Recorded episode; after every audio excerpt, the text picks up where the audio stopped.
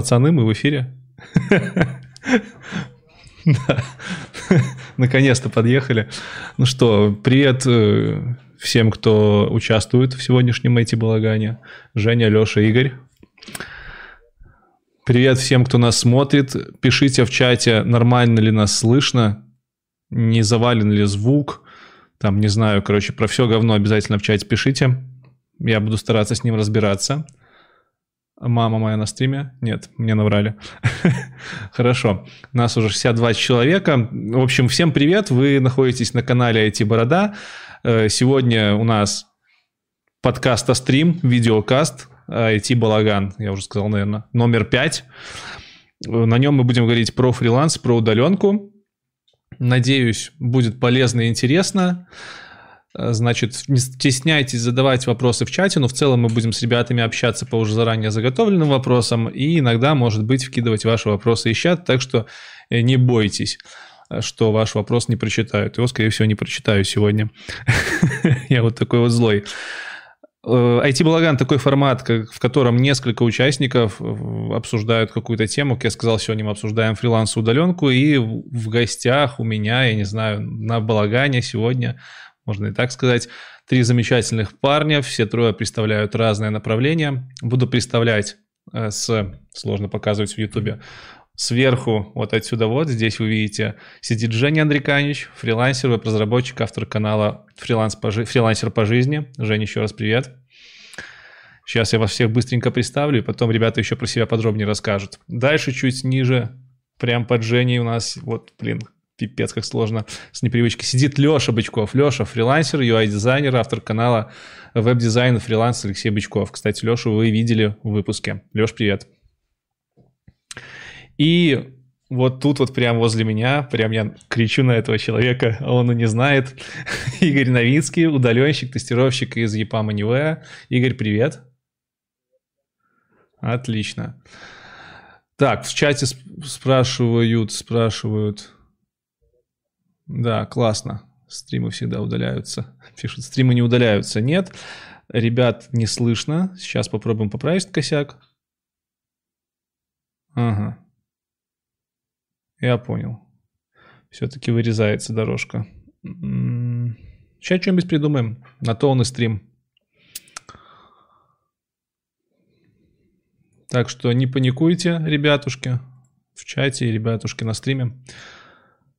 Не бывает стримов без косяков. Так.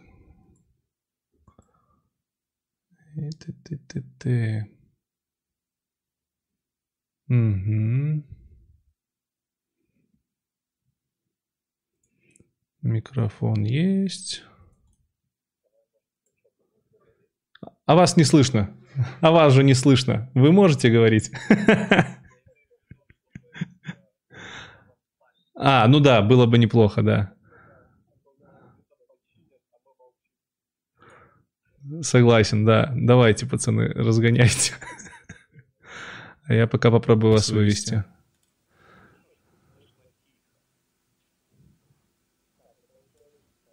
Не, слышно тихо, это через мои наушники вас слышно тихо.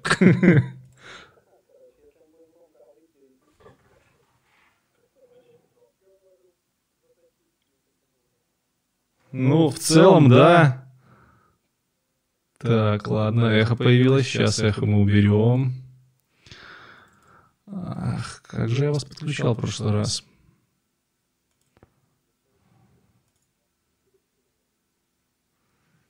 Слушай, ну, каждый раз разные форматы. Тут мне говорят, что стримить надо учиться, если слушатели нас слушают. Давайте я пока вам перебивочку еще раз врублю, чтобы вы там не скучали, я про слушателей, а мы тут разберемся. Хотя хрен мы так разберемся. Но попробовать можно.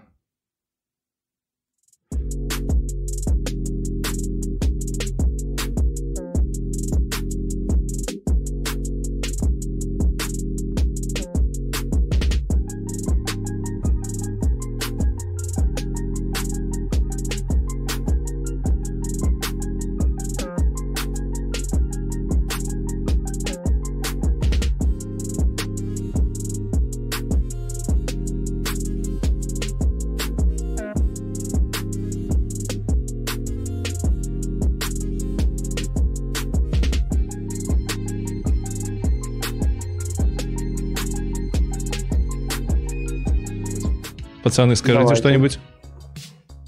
Привет всем. Да, все, Привет. отлично, вас слышно. Наконец-то. Скажите в чате, ребятушки, напишите, что все отлично. Пацаны, поговорите что-нибудь. Да, привет. привет. Э, всем привет еще раз. Все, хорошо. Привет. Давайте я вас тогда еще раз представлю. Кажется, со звуком все окей. Да, в чатике, если музыка громко, говорите, если немного, то и хрен с вами.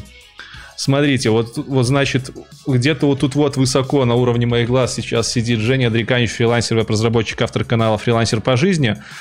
Э, Жень, рассказывай уже да, про себя две минутки. А, привет всем, а, меня зовут Жека, я фрилансер по жизни уже 13 год. А, для меня фриланс это не только тип сотрудничества да, по работе, но и стиль жизни. Поэтому я сегодня как бы буду отстаивать свой стиль жизни. Вот. И также веду канал «Фрилансер по жизни», где учу бесплатно раз... веб-разработке, мотивашку подгоняю. В общем, стараюсь делиться всем, что накоплено за годы. Да, и у тебя еще есть второй канал. Расскажи про него тоже чуть-чуть. А, недавно открыл сугубо украиноязычный канал а, с интервью. IT-пристрасти называется. И там разбираемся, что происходит. Отлично. Вот, тоже с гостями. Так, спасибо, Жень. Следующий у нас Леша Бычков. Он вот так вот по диагональке у нас там находится. Леша Бычков, фрилансер, UX-дизайнер, автор канала Алексей Бычков, веб-дизайн и фриланс. Леша был в выпуске про UI-дизайн на канале. Леш, тебе слово. Привет. Но на самом деле я там на себя не похож, так что кто смотрел выпуск, наверное, уже сравнит. Во-первых, бороды не было, во-вторых, немного подача другая была. Я фрилансер, веб-дизайнер, практикующий. Я не просто рассказываю веб-дизайн, но и каждый день занимаюсь веб-дизайном уже, наверное, на фрилансе именно восьмой год, или уже, может быть, девятый, и каждый день этим занимаюсь. Вот, два года я веду YouTube, и, как мне кажется, не скучно веду, и последний год я еще начал общаться со своей аудиторией в Инстаграме. Вот 19 июня будет э, первая годовщина. Ты, так кстати... Что, да, рассказываю про фриланс, э, дизайн, стараюсь это делать не скучно, чтобы было интересно. Ты мне, кстати, потом расскажешь, как ты Инстаграм свой вкачал, потому что я прям охренел у тебя там классно. Мне нравится тоже. Да, хорошо. И последний по списку, он не по значимости, Игорь Новицкий, удаленщик, тестировщик. Тестировщик, это очень сегодня важно будет, таких мало, я знаю. Сейчас ты, Игорь, работаешь EPAM через EPAM Anyway, так что тебе слово, расскажи немножко про себя. Да, всем привет. Э, как видите, я сегодня в меньшинстве на темной стороне буду отстаивать немножко другой формат, э, не фриланс. Я в IT уже порядка пяти лет. А, я тест-лид, и да, я работаю на новой платформе в рамках компании EPAM, это EPAM Anywhere. Вот, э, сегодня как раз постараюсь раскрыть как плюсы, так и минусы. А, ну и сравнить, конечно же, с ребятами, чем этот формат отличается от фриланса, от удаленки, от офиса в целом. Надеюсь, будет интересно. Отлично. И пару слов я про себя скажу, если вдруг кто-то набрел на этот стрим просто из просторов Ютуба. Меня зовут Лекс, IT-борода, в жизни меня зовут Леша, картынник Алексей. И не буду таить, максимально чест, честно стараюсь с вами быть. Сегодняшний стрим, он в частности организован благодаря EPAM Anyway. Они попросили поговорить про фриланс. Собственно, вот мы про фриланс и будем говорить. Про EPAM Anyway вы уже, наверное, меня в выпусках слышали. И это типа не рекламная вставка, пацаны. Я последнюю неделю работаю на EPAM Anyway. Ту-ду-ду-дум. каминг я сделал только что. Короче, я буду защищать э, сегодня взгляды разработчиков и тех, кто любит работать из офиса и не любит особо фриланс. Ну, как защищать? Попробую. Я думаю, можно приступать к вопросам. Первый вопрос – это работа в компании или фриланс. Тут, сразу несколько вопросов. Типа, что лучше? Быть наемным сотрудником на какую-то компанию, либо быть э, ИПшником и работать на себя? Я вот знаю, что даже некоторые у нас разделяют понятие «работать на себя» и фриланс. Давайте послушаем ваше мнение на этот счет. Кто хочет первый высказаться? Плюсы, минусы фриланса и работы на компанию. Мне кажется, нужно сначала выяснить, кто разделяет да, фриланс и работу на себя, поэтому хотелось бы послушать. Да я солью почему. сразу, это Игорь, он часть написал. Вот Игорь пусть и начинает тогда. Окей, okay, ну я думал, что мы природно начнем с э, вас, ребята, как вы э, матерые фрилансеры, да. Но почему я разделяю да, работу на себя и фриланс? Потому что с моей точки зрения тут вопрос в терминологии, да, то есть э, фриланс предполагает э, работу на краткосрочной основе или на долгосрочной основе в рамках тех или иных заказчиков или заказов, которые находят сам для себя на тех или иных площадках. Вот. А работа же для себя, в моем понимании, да, это ведение бизнеса. Это когда ты э, конкретно вкладываешь некие активы для того, чтобы получить доход, да, и развиваешь свой бизнес путем э, и, и методами, которые там приемлемы для тебя, в зависимости от специфики. Поэтому для меня фрилансер, работающий на себя, это не совсем честно.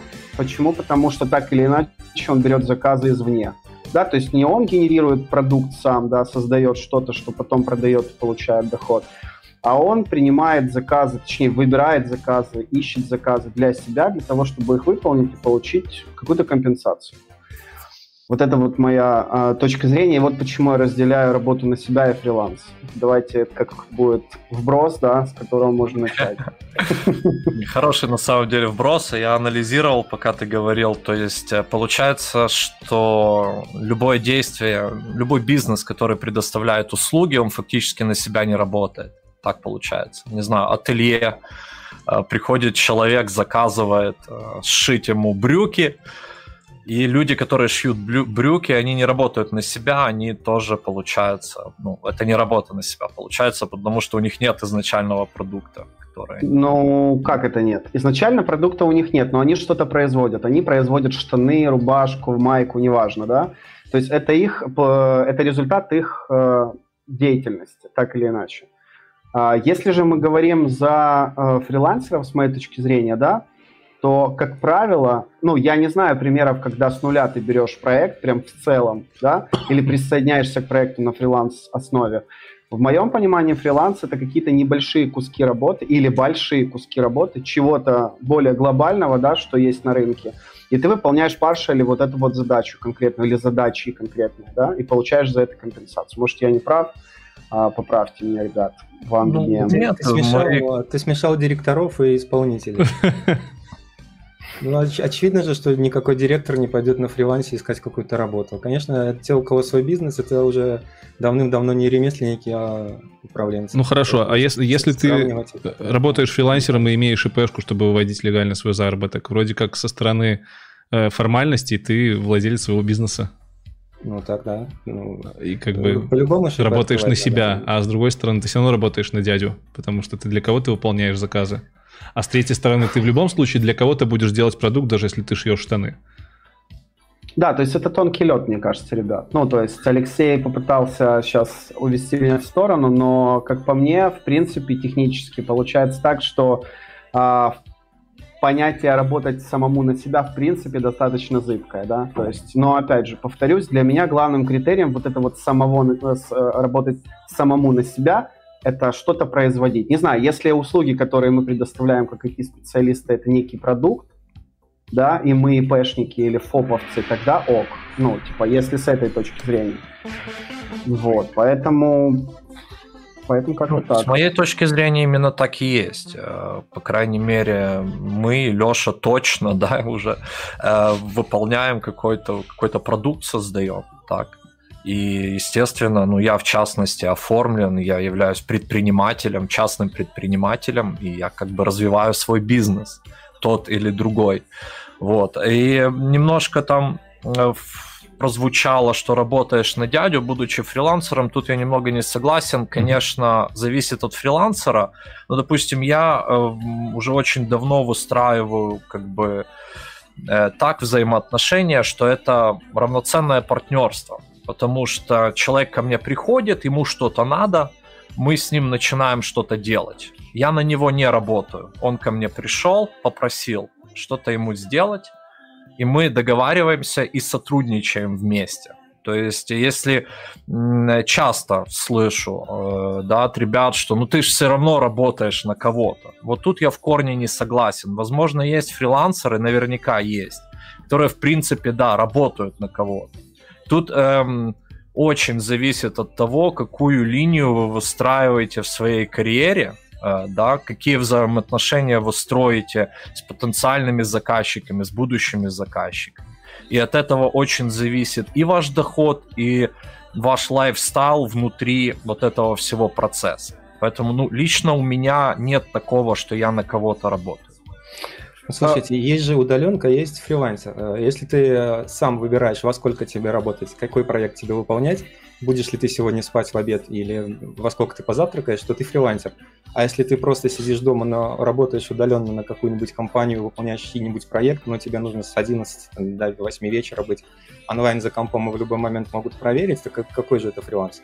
То есть в одном случае ты работаешь дома, но на дядю, а в другом случае ты сам на себя работаешь, сам решаешь, когда у тебя выходной, когда у тебя работа, чем заниматься.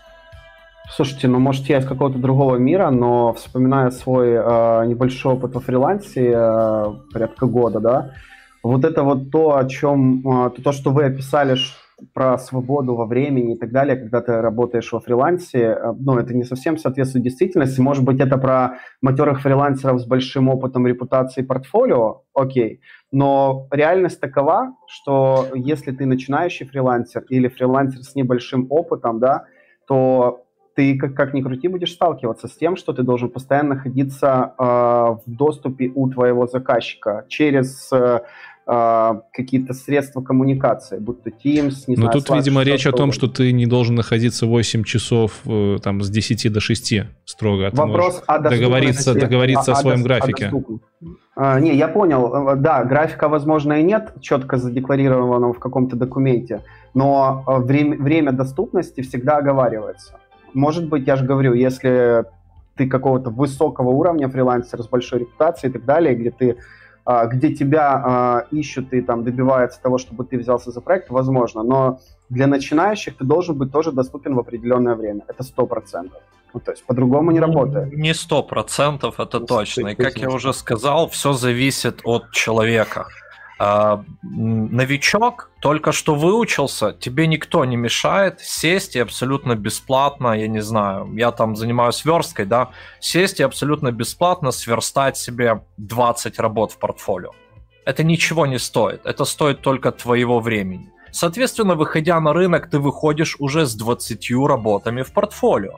Вот. Соответственно, ты уже нифига не новичок, и ты можешь уже диктовать свои условия. Вот.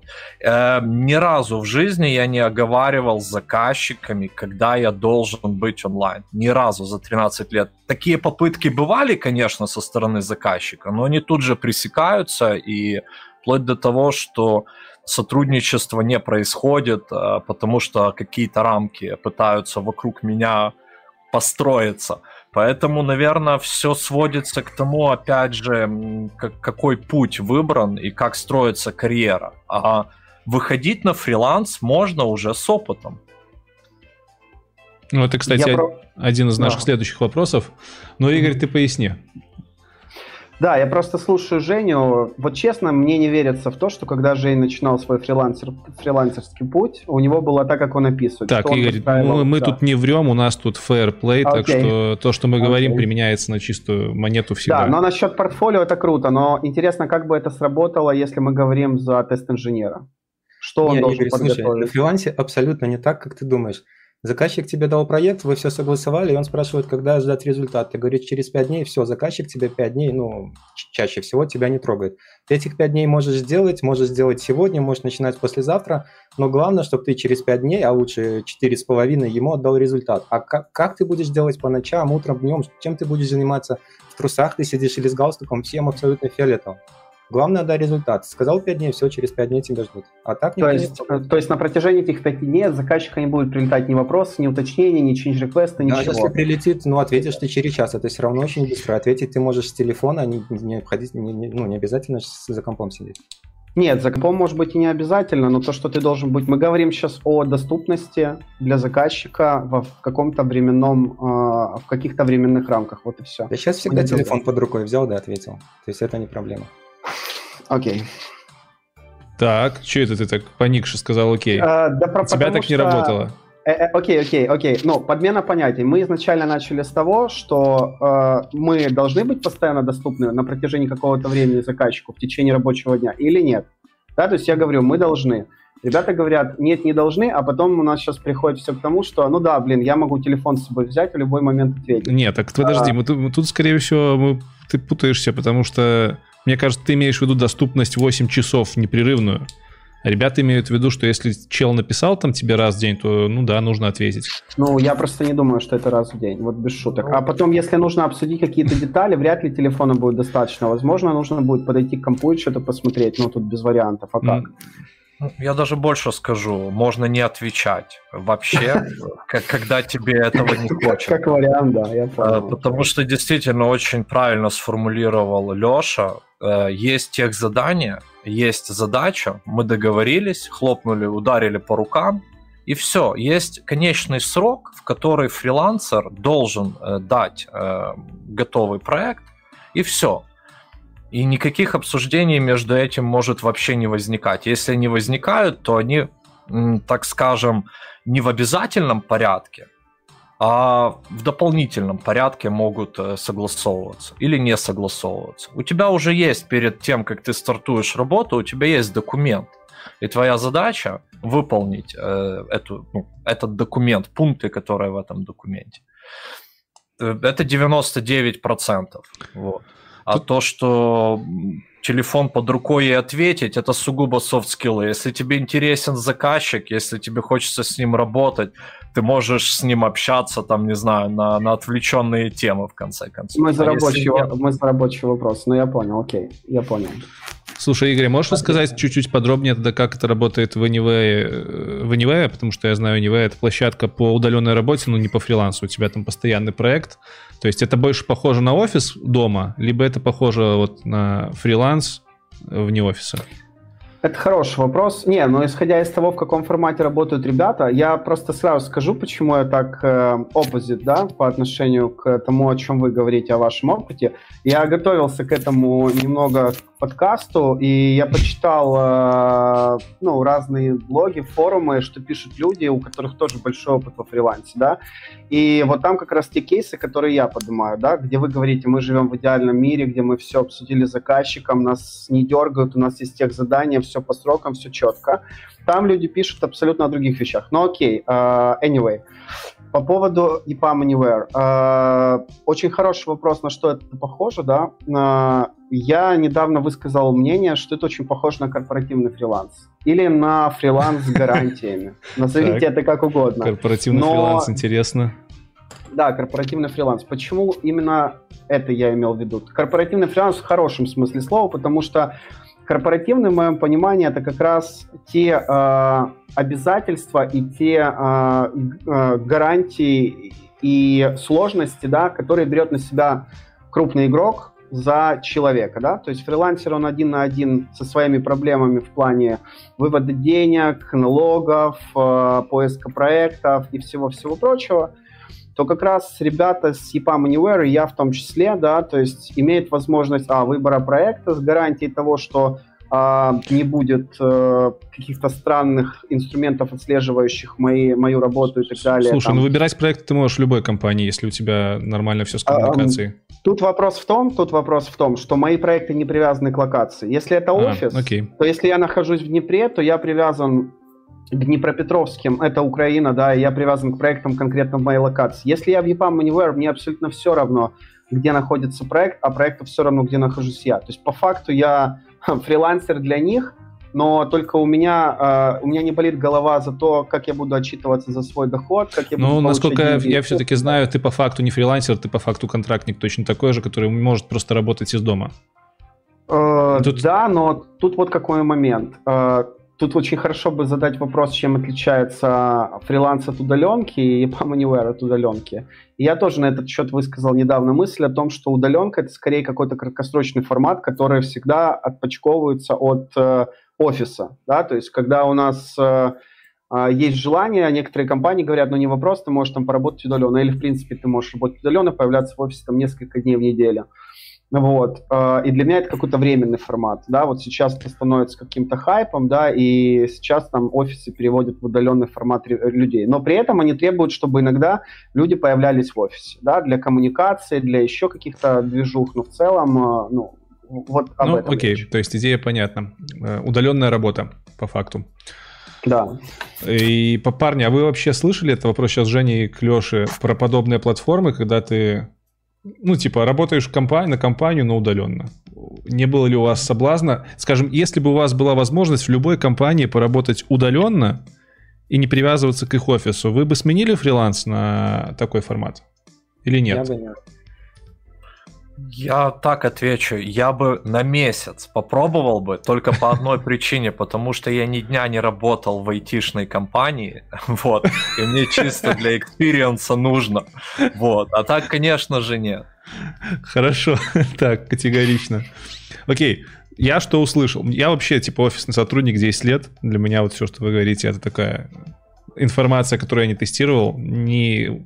удаленка мне до сих пор не зашла, поэтому про фриланс я делаю такое, что ты не зависишь от заказчика, то есть он тебя не один, а несколько, и по факту ты вот с нескольких коров доишься.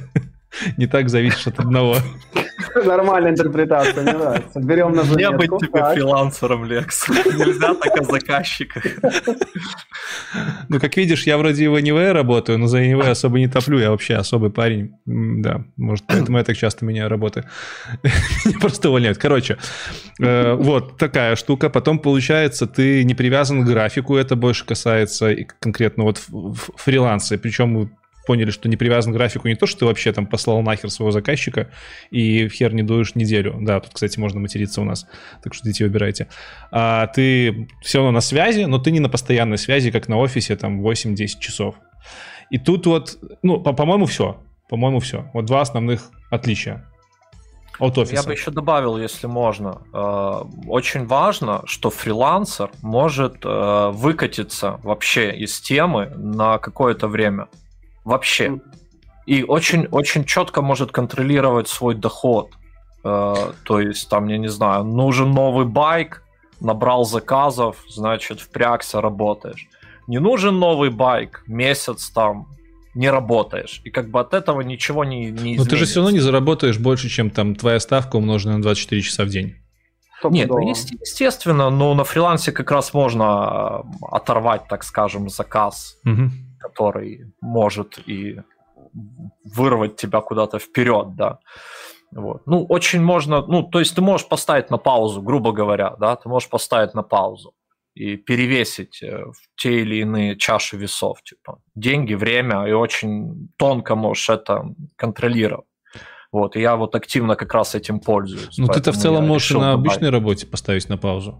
Там sabbatical такие штуки сейчас, если ты на длинном проекте. Если на коротком, ну, просто проект закончился и ушел с компании, потом ну, да, да. устроился. Если какой-то... Но...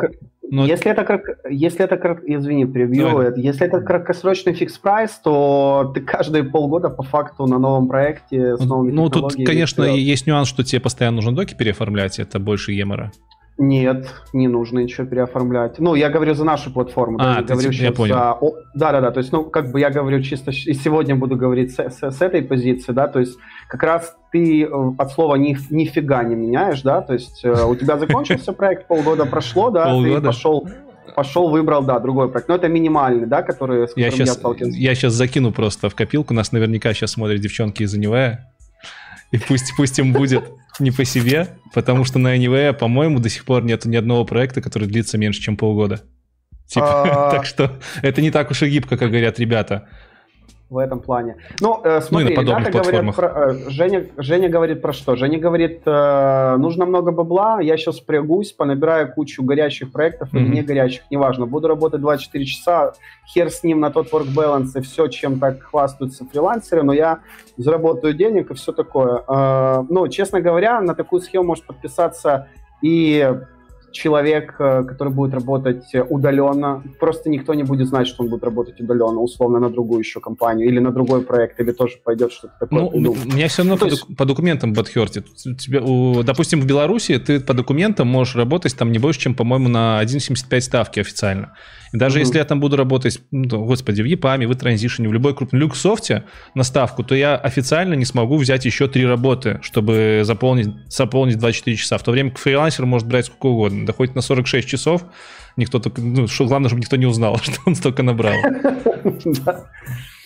Ну, насколько я знаю, большой дизреспект ребятам, которые работают э, в компании и берут какой-то part-time, типа. Ну, я согласен, да, это плохая практика. Она очень сильно аффектит э, качество работы этого человека. Ну, тут без вариантов. По поводу 24 часов добавлю, что я максимум, что я смог из себя выжить, это 6-часовой рабочий день. Это один месяц я так проработал и больше не буду никогда. То есть в режиме «я хочу байк» ты работаешь не больше 6 часов в день? Ну, это был максимум за 13 лет, максимум, что я протянул, а это сколько месяц. проектов у тебя было в этот момент, когда ты Временно 4. А что значит 6 часов? Это ты типа 6 часов программи... Ну, был в потоке? Без чая, без кофе? Ну, типа, что я встал утром, да, там сделал два шага до рабочего места, сел, начал писать, естественно, с перерывами, с... Э, и это режим байк. С едой, и вот в целом, да, вот 6 часов это продлилось. А сколько ты на каждый проект тратил? Их было 4, ты сказал. Получается, по полтора часа на проект, так? Пописал на, этом, на, этом, на этот проект, потом Ну, я не помню, какие именно работал. Возможно, я делал один, потом один день один проект, другой день другой проект. А, угу, угу. Просто было э, просто интересно. Леша, а у тебя сколько максимум было часов? Часов так постоянно. Я же не по, не по часам работаю, я по проектам. Но О, так, это отдельная больная тема. в том, что можно работать, не то, что можно, а все фрилансеры работают параллельно. У меня в среднем где-то 6-7, сейчас вот как курс начал вести, где-то 2-3-4 проекта, но до того, как у меня обучения не было, я работал нормально, по 8, по 12 проектов у меня одновременно было, то есть не сразу в 12 файлах я что-то делал. Я что-то сделал одному заказчику, он ждет, пока я ему отправлю, а я ему не отправляю потому что у меня до дедлайна еще там два дня. В это время я делаю другой проект. Я кому-то отправил, пока он там делает э, свое какое-то мнение, ищет, с кем-то там советуется, я делаю третий проект. Поэтому всегда в работе, вот ты говоришь, нельзя заработать больше, чем твой прайс умноженный на сколько там mm-hmm. можно, если, если ты дизайнер. Весь кайф в том, что... Да, я только сижу, я только сижу, слушаю парней, я так и я только и хочу ставить 5 копеек, что, ну, блин, если ты дизайнер, наверное, это реально, да, но если ты... потому что дизайнеру не надо переключаться, ты просто, то есть ты моментально взял с одного проекта, открыл другой проект. Ну, у тебя же style guide ы разные, у тебя же разные а user-experience схемы там в разные, ну, грубо говоря. Ты берешь и делаешь, ты сразу берешь и делаешь. Ты открыл ТЗ за 30 секунд, все понятно. А Пацаны, а программисту, верстальщику, кодеру, да, надо сидеть, вникать. Если ты что-то делал, угу. то сложно переключиться. Все понятно. Вот. Поэтому, если дизайнер в этом плане, можно, конечно, зарабатывать да, вот тут, работать. кстати, можно, можно вот тут развернуть тему, размотать, Леш, э, это к тебе вброс, на тему того, что все очень сильно зависит от специализации. Вот ты сейчас про разработчиков рассказал и так далее. Плохо, что тест-инженеров пропустил, но окей, я уже привык Кому нужны тестировщики? в IT-мире. Вот, но реально, ну, да, все очень сильно зависит от специализации фрилансера. А, может ли он так совмещать? Ну, кстати, тестирование Просто... на фрилансе это вообще что-то прям очень необычное. Как, ну, типа, по-любому тестирование на фрилансе должно быть в команде, там, я не знаю, можешь ли ты работать в нескольких проектах сразу? Дело в том, что там в большинстве случаев, ну, опыт у меня был небольшой, но он был, и он был как раз на старте э, моей, моей карьеры как тест-инженера. Э, там вся фишка заключалась в том, что э, они раскидывают маленькие кусочки функционала, изолированного по тест-инженерам, которые вот в этой изолированной среде проверяют, собственно говоря, фичи.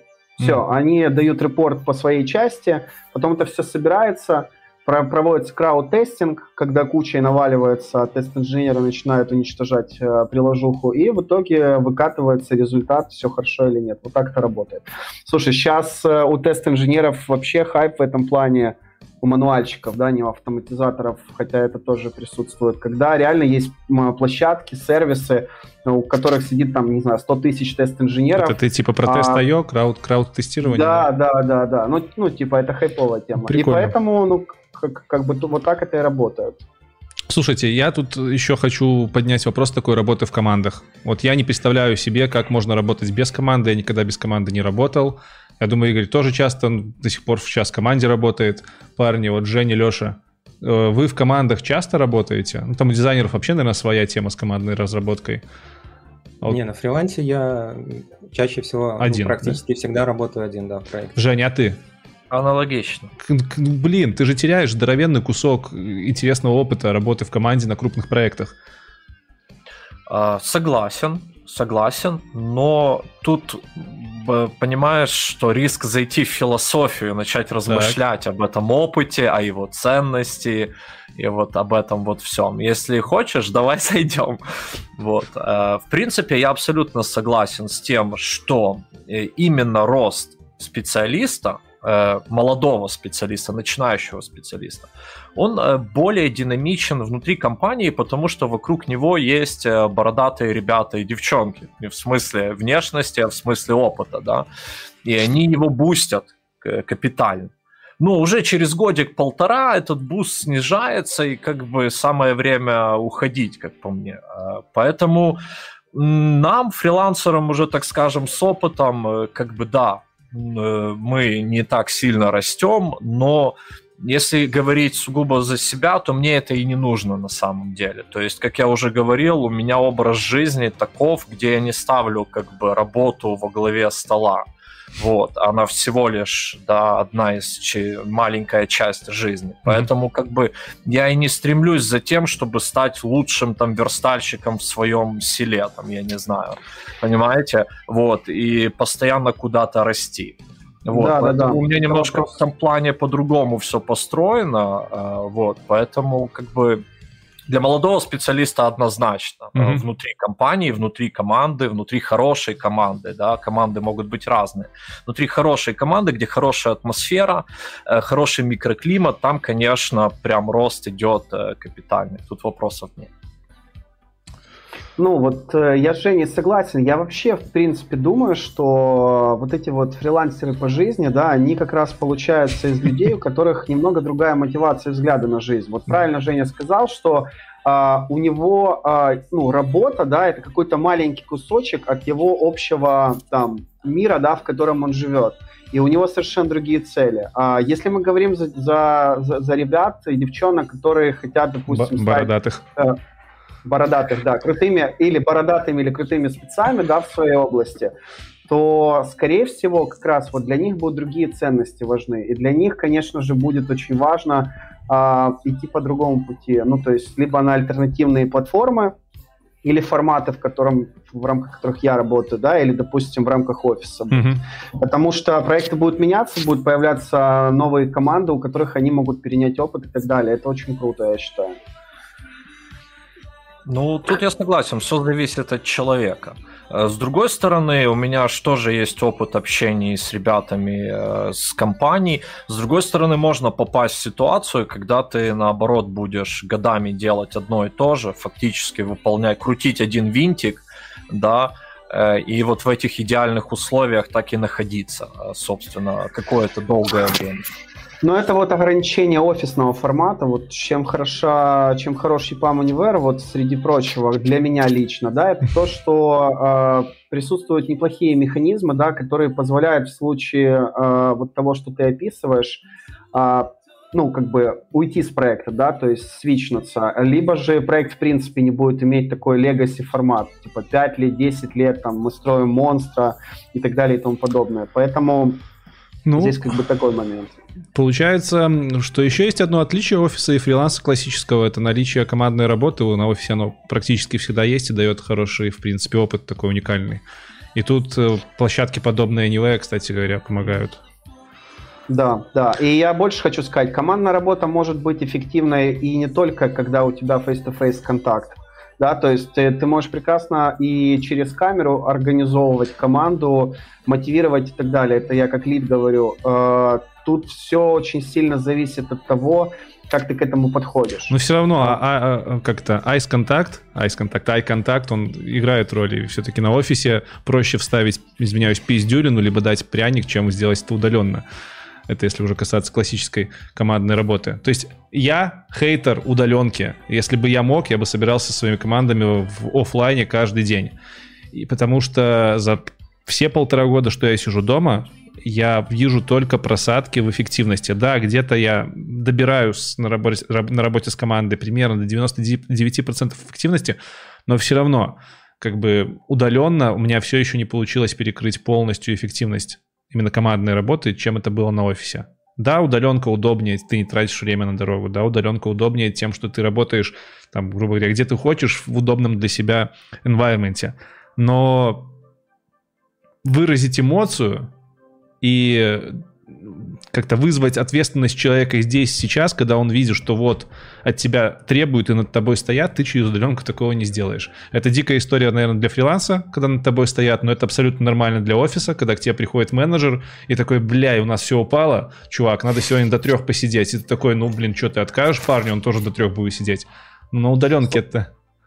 Я тебе хочу сказать, что разница заключается в том, что когда ты работаешь э, в удаленном формате, это требует от тебя а, больше самоорганизации, тайм-менеджмента, планирования да. и так далее. И ты, если прокачиваешь эти скиллы в себе, а ты их можешь качать на протяжении всей своей жизни, ты не достигнешь какого-то абсолютного совершенства или, или величины, то, в принципе, ты сможешь улучшать вот эти KPI, о которых ты говоришь. Кстати, опять кидаю камень в огород к ребятам, чтобы они оживились. По поводу того, что над фрилансерами никто не стоит. Э, если это какой-то заказчик, в котором они заинтересованы, долгосрочные у них партнерские отношения, вот то, о чем говорил Женя, да, то наверняка э, он в какой-то степени будет стоять со своими дедлайнами над ребятами, потому что, ну, а, они не хотят его потерять, не будут э, относиться к нему как к остальным своим заказчикам, б, они, скорее всего, готовы сделать для него что-то больше в плане сроков, плане своей занятости по времени и так далее. Поправьте меня, если я не прав, ребят.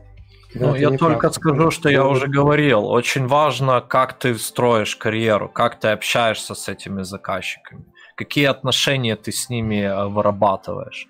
Вот. И от этого зависит все на самом деле. Можно проработать на фрилансе 30 лет, и как ребята на обворках пахать там, да, с трекерами, с экранами, вообще бояться закрыть вкладку браузера, да, а можно по-другому, и нужно по-другому, на мой взгляд. Поэтому тут, опять же, зависит от от твоих характеристик, так скажем, софтскильных и от того, на что ты готов идти, а на что нет.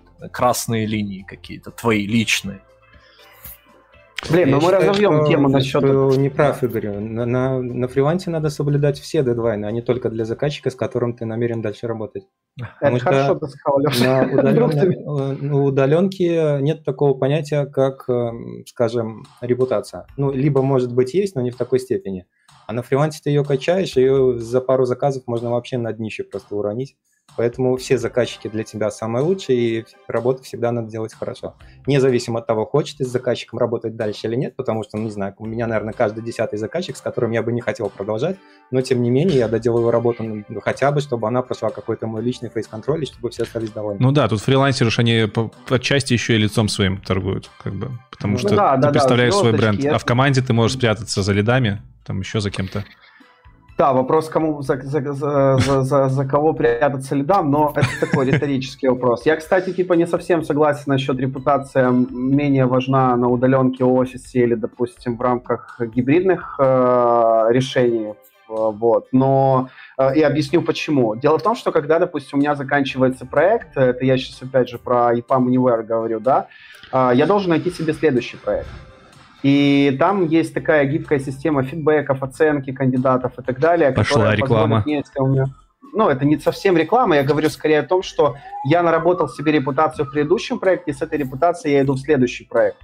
Я, и кстати, предлагал был... сюда Ипамовцу прийти, который разрабатывает Anyway, чтобы он рассказал, как это работает, потому что э, то, что ты говоришь, звучит классно, но я не уверен, что на уровне механизмов там отслеживается репутация и все остальное. Наверное, отслеживается, это классно. Могу, могу языком комплексов программных рассказать, если это кому-то интересно. Я к тому, что не все, плат, не все платформы так делают, кроме Anyway, уже дофигища разных а платформ есть. А я, я согласен с тобой. Я Профессионалы РУ самое первое, что можно назвать, вот даже выпуск у меня с ними был. Я уверен, что они там забивают много на что. То есть именно на трекинг твоей там активности на, на трекинг твоей репутации, мне кажется. Ну, ты перекладываешь ответственность себя на другую сторону, и тут тоже нужно быть аккуратным. Я просто к тому веду, что репутация в IT-сфере играет очень большую роль. Даже если это даже если это не в рамках одной компании происходит, ага. а когда ты перемещаешься между компаниями, так или иначе, ты несешь за собой свою репутацию, так, ну, э, менеджеры контактируют между собой, рекрутеры контактируют между собой и так далее. В конце концов, э, какие-то ну, члены да. твоей команды могут пойти за тобой условно. И все это зависит от репутации. Поэтому такой момент. Так, давайте двигать дальше, потому что Все больше и больше это походит на то, будто мы рекламируем ЕПАМ. Ха-ха-ха. Заметь, я еще ни разу не сказал фразу заученную в стиле «Сколько у нас специалистов?» Как только ты ее скажешь, мы тебя отключим. Короче, давайте поговорим про то, где работать. Про уже там, про 500, блин, раз про Anyway мы сказали. А угу. про фриланс-платформу мы не говорили. Пацаны, первую, про, первую очередь к вам, к Жене и к Леше. Где вы работаете в основном? Где искать свою первую работу и где можно нормально работать с фрилансером? Может, вообще нигде не надо искать? Может, можно напрямую с людьми работать и нахер все платформы? Рассказывайте. Ну, Слушай, наверное, ну, начинать я... нужно с какого-то места, Давай, Жень, а потом, ты. конечно, уходить э, на личные отношения. Ну, ты ж так не начинаешь. А, окей, понял. С платформы какой-то и потом на личные. Ну, расскажи. Ну, я не знаю, просто можно называть реальные платформы, нельзя, Конечно, конечно можно. Говори как можно больше. Самую любимую мы, сразу назови. Мы с Лешей, на самом деле, вот знакомы как раз э, фриланс-биржи Weblancer. Есть такая биржа, насколько я помню, э, ребята из Днепра ее подымали когда-то, очень давно. Но я могу ошибаться. Все по-моему, Днепра. Так. Вот. А, Леша там, кстати, топовый фриланс, да, если да, что. Да, топ-1. Вот. А, так получилось, ну я, например, да, чуть-чуть расскажу историю. Я сидел на заводе, работал, вот, и поглядывал вот на эту биржу, и какие-то заказы там пытался взять. И вот у меня получилось там взять свой первый заказ, там этих 13 лет назад, я заработал там свои 10 э, баксов первых, и все, и меня поглотило.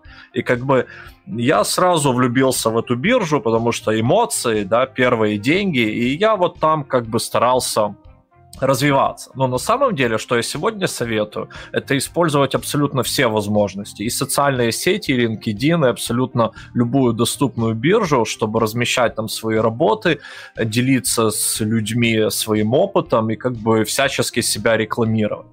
Вот. А, естественно, первые деньги можно получить и сделав сайтик э, там, не знаю, владельцу соседнего цветочного магазина, да, угу. и так далее. То есть, э, если мы говорим прямо о первых деньгах как о мотивации, тогда бы я действительно не рассматривал бы в первую очередь какие-то фриланс-биржи, либо что-то там, где можно нарваться на, на серьезную конкуренцию. Я бы как раз рассматривал какие-то офлайн возможности. Вот. А, ну, а как, но как, при как, этом как, как их искать? использовать нужно все. Ну, как их искать офлайн возможности? Типа идти по знакомым и спрашивать, нужны ли им сайты, нужен ли им ну, дизайн? Ну, если мы говорим о веб-разработке, то самый простой э, способ, который можно использовать, это действительно ходить по знакомым и в какие-то маленькие, обращаться к маленькому бизнесу, да, угу. и предлагать им свои услуги. Таким образом, будет первый опыт, э, коммерческий опыт, да, и первые какие-то деньги, первая мотивация. В конце концов, это абсолютно легальная сделка, которую можно оформить на той или иной фриланс-бирже и получить тот же отзыв. Вот, э, пер, первые свои отзывы можно получить. Таким образом развивать, э, допустим, аккаунт на фриланс-бирже и так далее. Но всегда нужно стремиться к тому, чтобы выйти с клиентом на постоянное долгосрочное сотрудничество, например, да, и э, работать уже так скажем, вне, вне площадок. Mm. Или плюс к площадкам. Хорошо. Леш, что у тебя на этот счет есть сказать? Меня часто спрашивают, какие биржи самые лучшие, но, ребята, я всегда отвечаю одно и то же. Я работаю всю жизнь через веблансер, поэтому я просто не могу сравнить, какая надо, из лучше, какая хуже. Надо веблайсеру написать, чтобы функционала они все одинаковые. Заказчик создает заказ, а ты идешь, откликиваешься, и если тебе повезло, ты идешь делать работу отличаются по большому счету только, может быть, чуть-чуть тарифы и э, интерфейс. Все. Если Блин, тебе а... нравится зеленое, то иди на зеленый. Нравится синий цвет, иди на синий. По большому счету, все отличие только в интерфейсе. А если где-то какая-то фишка появилась на бирже через какое-то время, на, ты как на телефонах, где-то что-то появилось, потом mm-hmm. все взяли, скопировали. Вот, по поводу, где искать заказы, это уже миллион раз, наверное, все рассказали.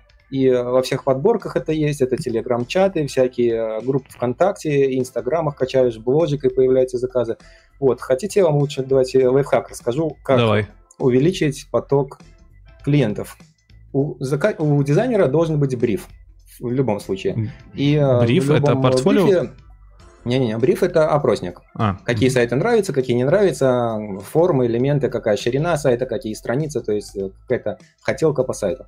И вот в любом таком брифе надо, конечно же, спросить контакты заказчика, чтобы было понятно, как общаться, спросить, э, часовой пояс, чтобы было понятно, во сколько тебе просыпаться. Вот, и вот в этот блок, где контакты, часовой пояс, нужно добавить э, один пункт, откуда вы про меня узнали. И так. вот через этот пункт можно выстроить себе поток клиентов не сразу. То есть надо сначала поработать, это как, как мама говорила мне в школе или где там в универе, что зачетка сначала ты на ней работаешь, потом она на тебя. Неправда? Но в моем случае точно сработает.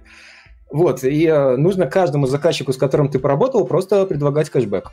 Вот кэшбэк? Это, да, да кэшбэк. Если он тебя рекомендует, и от него к тебе приходят другие люди, то 5-10% с этого проекта ты ему отдаешь. И, казалось бы, это ерунда, но на самом деле, когда ты заказчику просто что-то сделал хорошо, он тебя вспомнит раз в году. Где-нибудь в бане под какую-нибудь рыбку, может быть, он тебя вспомнит. А как только ты ему предлагаешь 5% или 10%, тут важно понять, что если ты ему предложил 10%, то потом соскакивать как-то будет некрасиво. То есть каждый раз ему нужно будет отдавать Слушай, 10%. прикольно. Поэтому лучше не увеличивать 5% в самый раз.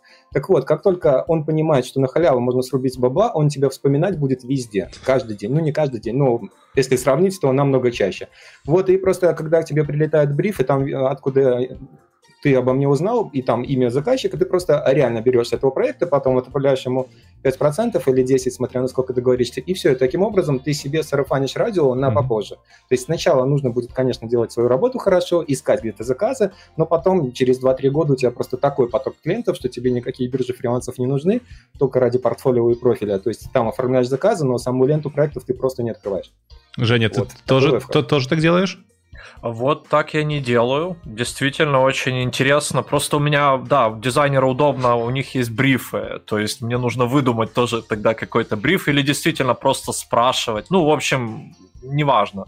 Факт в том, что это действительно круто. Ну, лично мне, возможно, это не нужно, но развивающемуся фрилансеру очень классный лайфхак. Я не могу не сказать, что пацаны, это откаты. Да, я, я, я просто сижу и думаю, можно ли такое говорить вслух? Не, ну типа, это, если это не, не оформлено документально, то тут же, наверное, нужно я, запариться, я, чтобы да, это сделать. Думаю. Этого, этого я не знаю, я такое не делаю. Но типа Слушайте, сам а, совет, а, он типа а, как ну, совет, при, совет, совет прикольный, но с документами тут, наверное, нужно париться. Так что У меня вопрос, кстати, я извиняюсь, что сразу снова вкидываю. А, слушайте, ну вот хорошо, вы а, начинали с платформ, потом с них ушли, потому что, ну, когда уже вы наработали базу клиентскую, все окей, они Нет. вам просто ни к чему. Леша, кстати, а... продолжает через платформу работать. Да, да, я просто оформляю. То есть я там не ищу, я просто оформляю. Да-да-да, вот. Так вот к этому я и веду. А как вы решаете какие-то конфликтные ситуации? Я имею в виду в плане гарантии, выплатят ли вам деньги или нет. То есть, Когда мимо есть платформы между работаешь? Вами, между вами вообще ничего не стоит, получается. То есть, ну, типа, на Upwork и на подобных э, площадках там хоть арбитраж какой-то есть, хотя он помогает редко, условно, но, тем не менее, там хоть какие-то механизмы воздействия на заказчика недобросовестного есть. А если вы работаете прям, ну, с новым человеком, да, которого, с которым вы познакомитесь через сарафанное радио, Какие гарантии? Как, как это работает? Стопроцентная предоплата, ё-моё. А, да? Нет? Я, я, я, наверное, начну отвечать, Леша, да, давай, Жень. По Вублансеру. За 13 лет, за 13 лет два раза мне не заплатили на сумму близкую к 300 долларов. За 13 лет два раза. Я думаю, что ну, это, это когда монетка падает ребром в математике. То есть не учитывается. Вот. Поэтому плюс к этому те же безопасные сделки на фриланс-биржах, когда фриланс-биржа контролирует всю сделку и так далее, и так далее, и так далее. В конце концов, договора как э, предпринимателя с частным лицом, либо предпринимателя с предпринимателем. То есть вы заключаете договора на предоставление услуг, так? Ну, конечно. Все, Платим все, ну... налоги. Ну, блин, да. Женя сразу так, ну, конечно. Ну, естественно, ты что? Не, в смысле, правда. И ютуберы так живут, и фрилансеры так живут. Это об этом мы, кстати, еще чуть потом поговорим. Леш, есть что докинуть? Да, стопроцентную предоплату никогда не беру, это максимальная демотивация, ты еще ничего не сделал, тебе уже все бабосы ну, прилетели. Да, да, а, а как вообще тогда обидно, лучше? что если вдруг что-то не понравится и нужно будет ага. вернуть обратно деньги, то сто процентов это много. А вот когда да. ты берешь какую-то часть сначала и вернуть ее, то там процент намного меньше. Получается, ты что-то сделал и не понравилось, надо возвращать, как-то разруливать, а налоги иди плати. Поэтому я большие а, стопроцентные предоплаты просто не делал. Как-то у нас однобоко получилось по платформам, на которых можно работать, типа... Я вообще удивлен, как ребята не сказали про какие-то попсовые платформы, которые популярны по всему миру и касаются конкретно дизайна. Ну вот, вот это, след... вы... это следующее, про что мы будем говорить. Но перед ага, этим я окей. хотел еще спросить там про всяких старичков типа FL.ru. Я в свое время тоже фрилансил целых полгода, когда еще программистом не был. Это был FL.ru. Я там даже работу на PHP находил. Э, ну ладно, пацаны молчат, ну значит, круто, ну говно портал. Upwork топтал. Леша хотел развить тему, но, не вышло. Upwork так топтал. Иностранные платформы. Э, есть ли опыт работы с ними? И да, нет, почему? Да, я когда только начинал, я с одним знакомым, короче, э, который хорошо работает, хорошо Э, знает английский. Э, он у нас был менеджером, программист, а я дизайн делал. Пару проектов мы сделали, и на этом все. А потом пару раз я пробовал с иностранцами работать. Есть же разные иностранцы. Есть европейцы, а есть, которые далеко. И вот те далеко, они в 9 вечера просыпаются, ты про а индусов? хочешь спать. А, понятно, про А, американцы, американцы. Да, и из-за большой разницы в часовом поясе слишком некомфортно работать. То есть даже проблема не в английском, который ты можешь сейчас ну, он же растет потихоньку, маленькими шишками, но растет. То есть в любом случае можно открыть переводчик и перевести. А вот э, в 9 вечера, когда там все бодрячком, а ты уже не, всех ненавидишь, то, конечно, работать очень сложно. Поэтому с европейцами работать ради бога, а с теми, кто далеко, просто некомфортно. Поэтому... Жека, а у тебя как? Uh, у меня нечто похожее. Я тоже работал несколько раз э, с разными заказчиками э, англоязычными, так скажем. Вот. Uh, я просто не очень не хватило мотивации, потому что по деньгам там какой-то разницы большой не было. Mm-hmm. А платформы типа Upwork, они на самом деле жесткие. Я понимаю, почему люди ненавидят фриланс, потому что если они заходят через Upwork, то там намного жестче, чем на наших, так скажем, местных биржах все происходит. Там прям адово, наверное, вот. Можно даже так выразиться. Поэтому как-то я не понял, зачем мне там, если я могу здесь. И по деньгам, и по комфорту, как, я уже, как вы уже поняли, я колоссальный лентяй, и как бы я не буду там куда-то лезть, где мне как-то нужно что-то делать, поэтому Да, 6 часов максимум, это сильно, да. Вот, то есть вот так как-то. Хотя, Но... с ну, другой стороны, я, естественно, понимаю, и я советовал бы всем учить английский язык и все-таки поглядывать в ту сторону, потому что если там развиться э, как специалист, то наверняка там будут другие суммы, Другие и все-таки, да, другие возможности. То есть, получается, и Алексей, и Женя, они э, в основном в 90% случаях работают сугубо с русскоязычными заказчиками. Правильно? Я не соврал, да? Да. Все, теперь... У нас, у нас все наоборот немножко, да, Игорь, получается? Да, да, я к этому и подвожу. Я хотел услышать э, типа что-нибудь, а у меня есть опыт работы на 99 Designs, э, или на чем-то подобном, раз они дизайнеры, но э, не, теперь не, я нет, понимаю... у нас почему... только Леша дизайнер. Женя разраб. Женя разраб, сори, Женя, сори. А, окей, да, я просто к тому, Сука. или, окей, или от Жени услышать что-то про Upwork, но я понял, что ребята работают на русскоязычной платформе, и, ну, и, и там как бы, видимо, мягче и комфортнее, чем, ну, вот... Ну, получается, нету, нету, ну, зачем? Женя вот хорошо объяснил, зачем. Лишний Ну гемор. да, да, согласен. Их заказов согласен, хватает, согласен. видимо. Кстати, а насчет американских заказчиков, э, я сам работал э, в проекте с американским заказчиком, и а, мы делали работу, пока они спали. Ну, соответственно, репортили через всем известные инструменты. Они приходили, мы ложились спать. То есть вы не пересекались Отдельно, вообще? Не пересекались вообще. То есть наш менеджмент частично пересекался в 5 вечера с ними. И э, через почту, да, Слушай, они там свои консерны а накидывали. А менеджмент в Anyway, он же не через Anyway работает. Я так понимаю, это внутренний менеджмент ЕПАМа. А, да, это так. И самое прикольное это то, что ты на самом деле в принципе не разделяешь понятие EPAM Anywhere и EPAM, потому что это в принципе одна ну, компания. Ну, просто да? удаленка, так... да. Удаленка да, на EPAM. Так... Да, абсолютно верно. Но так сложилось, да, что получается менеджеры э, в основном хендлят э, какие-то вопросы, которые касаются заказчиков и так далее. И, в принципе, вся команда вообще никак не консернится от того, что у нас разница в часовом поясе там 7 часов условно. Угу. И это круто. Э, это значит, что э, вот просто в предыдущей компании у меня был опыт, это был legacy проект, он и сейчас, по-моему, существует. А, там были европейцы, а, разницы вроде в часовом поясе нет, но не существовало вот этой вот хорошей прослойки менеджерской между тобой и заказчиком. И они там просто всех кошмарили условно. Поэтому, ну, как бы, Слушай, в этом плане тут круче. У меня к тебе да, точечный вопрос будет. Э, вот вроде как по всем признакам ты почти фрилансер. А, да, я, кстати, вот э, Нахер... сижу сейчас, сижу сейчас думаю. Единственное, вот в чем я не фрилансер, да, в отличие от ребят, я не настолько самоорганизован и не настолько комфортно себя чувствую в ситуации, когда мне нужно а, решать вопросы, которые касаются моей ЗП, налогов, ага. и договорной работы. То есть я ты не тупо... готов типа работать с бумажками по факту? Нет, да, я, вот у меня прям какая-то просто аллергия. Хотя я юрист по образованию. Вот что. отсюда, да, у меня к пацанам сразу вопрос. Потому что я тоже, э, вот в офисе классно, все, бумажек нету. У ИПшка для Ютуба это попа боль. Пацаны, как вы живете с этим? Какие навыки вам нужны дополнительные, чтобы быть фрилансерами? И настолько ли это больно? Жень?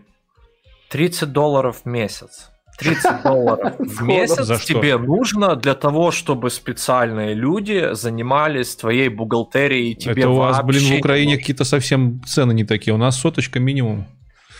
Ну, ввести одного фрилансера, там, готовить договора и платить за него, там, счета ему выставлять вот э, в кабинете. Ну, это так. как бы... Слушай, Жень, это, типа... Жень а, а ты не боишься, что вот этот вот э, 30-долларовый специалист э, может кинуть. Да не, ну, ну это ж там проверенных людей. В смысле? Еще. Так это серьезная контора. Просто у mm. них таких, как я, много, они берут вот немного и ведут. Им там, говорю, это можно делать абсолютно самому, очень развитые вот эти личные кабинеты. Короче, ты на это время не тратишь на бумажки. Делают ты там две кнопки нажимаешь, просто я туда не лезу. Я Подожди, ну хорошо, а клиентов ты им сам приводишь? Ну, в смысле, ты, ты когда договор, к договору подходит дело, ты клиента просто туда отправляешь, или ты сам забираешь у него документы, отправляешь ну, тут?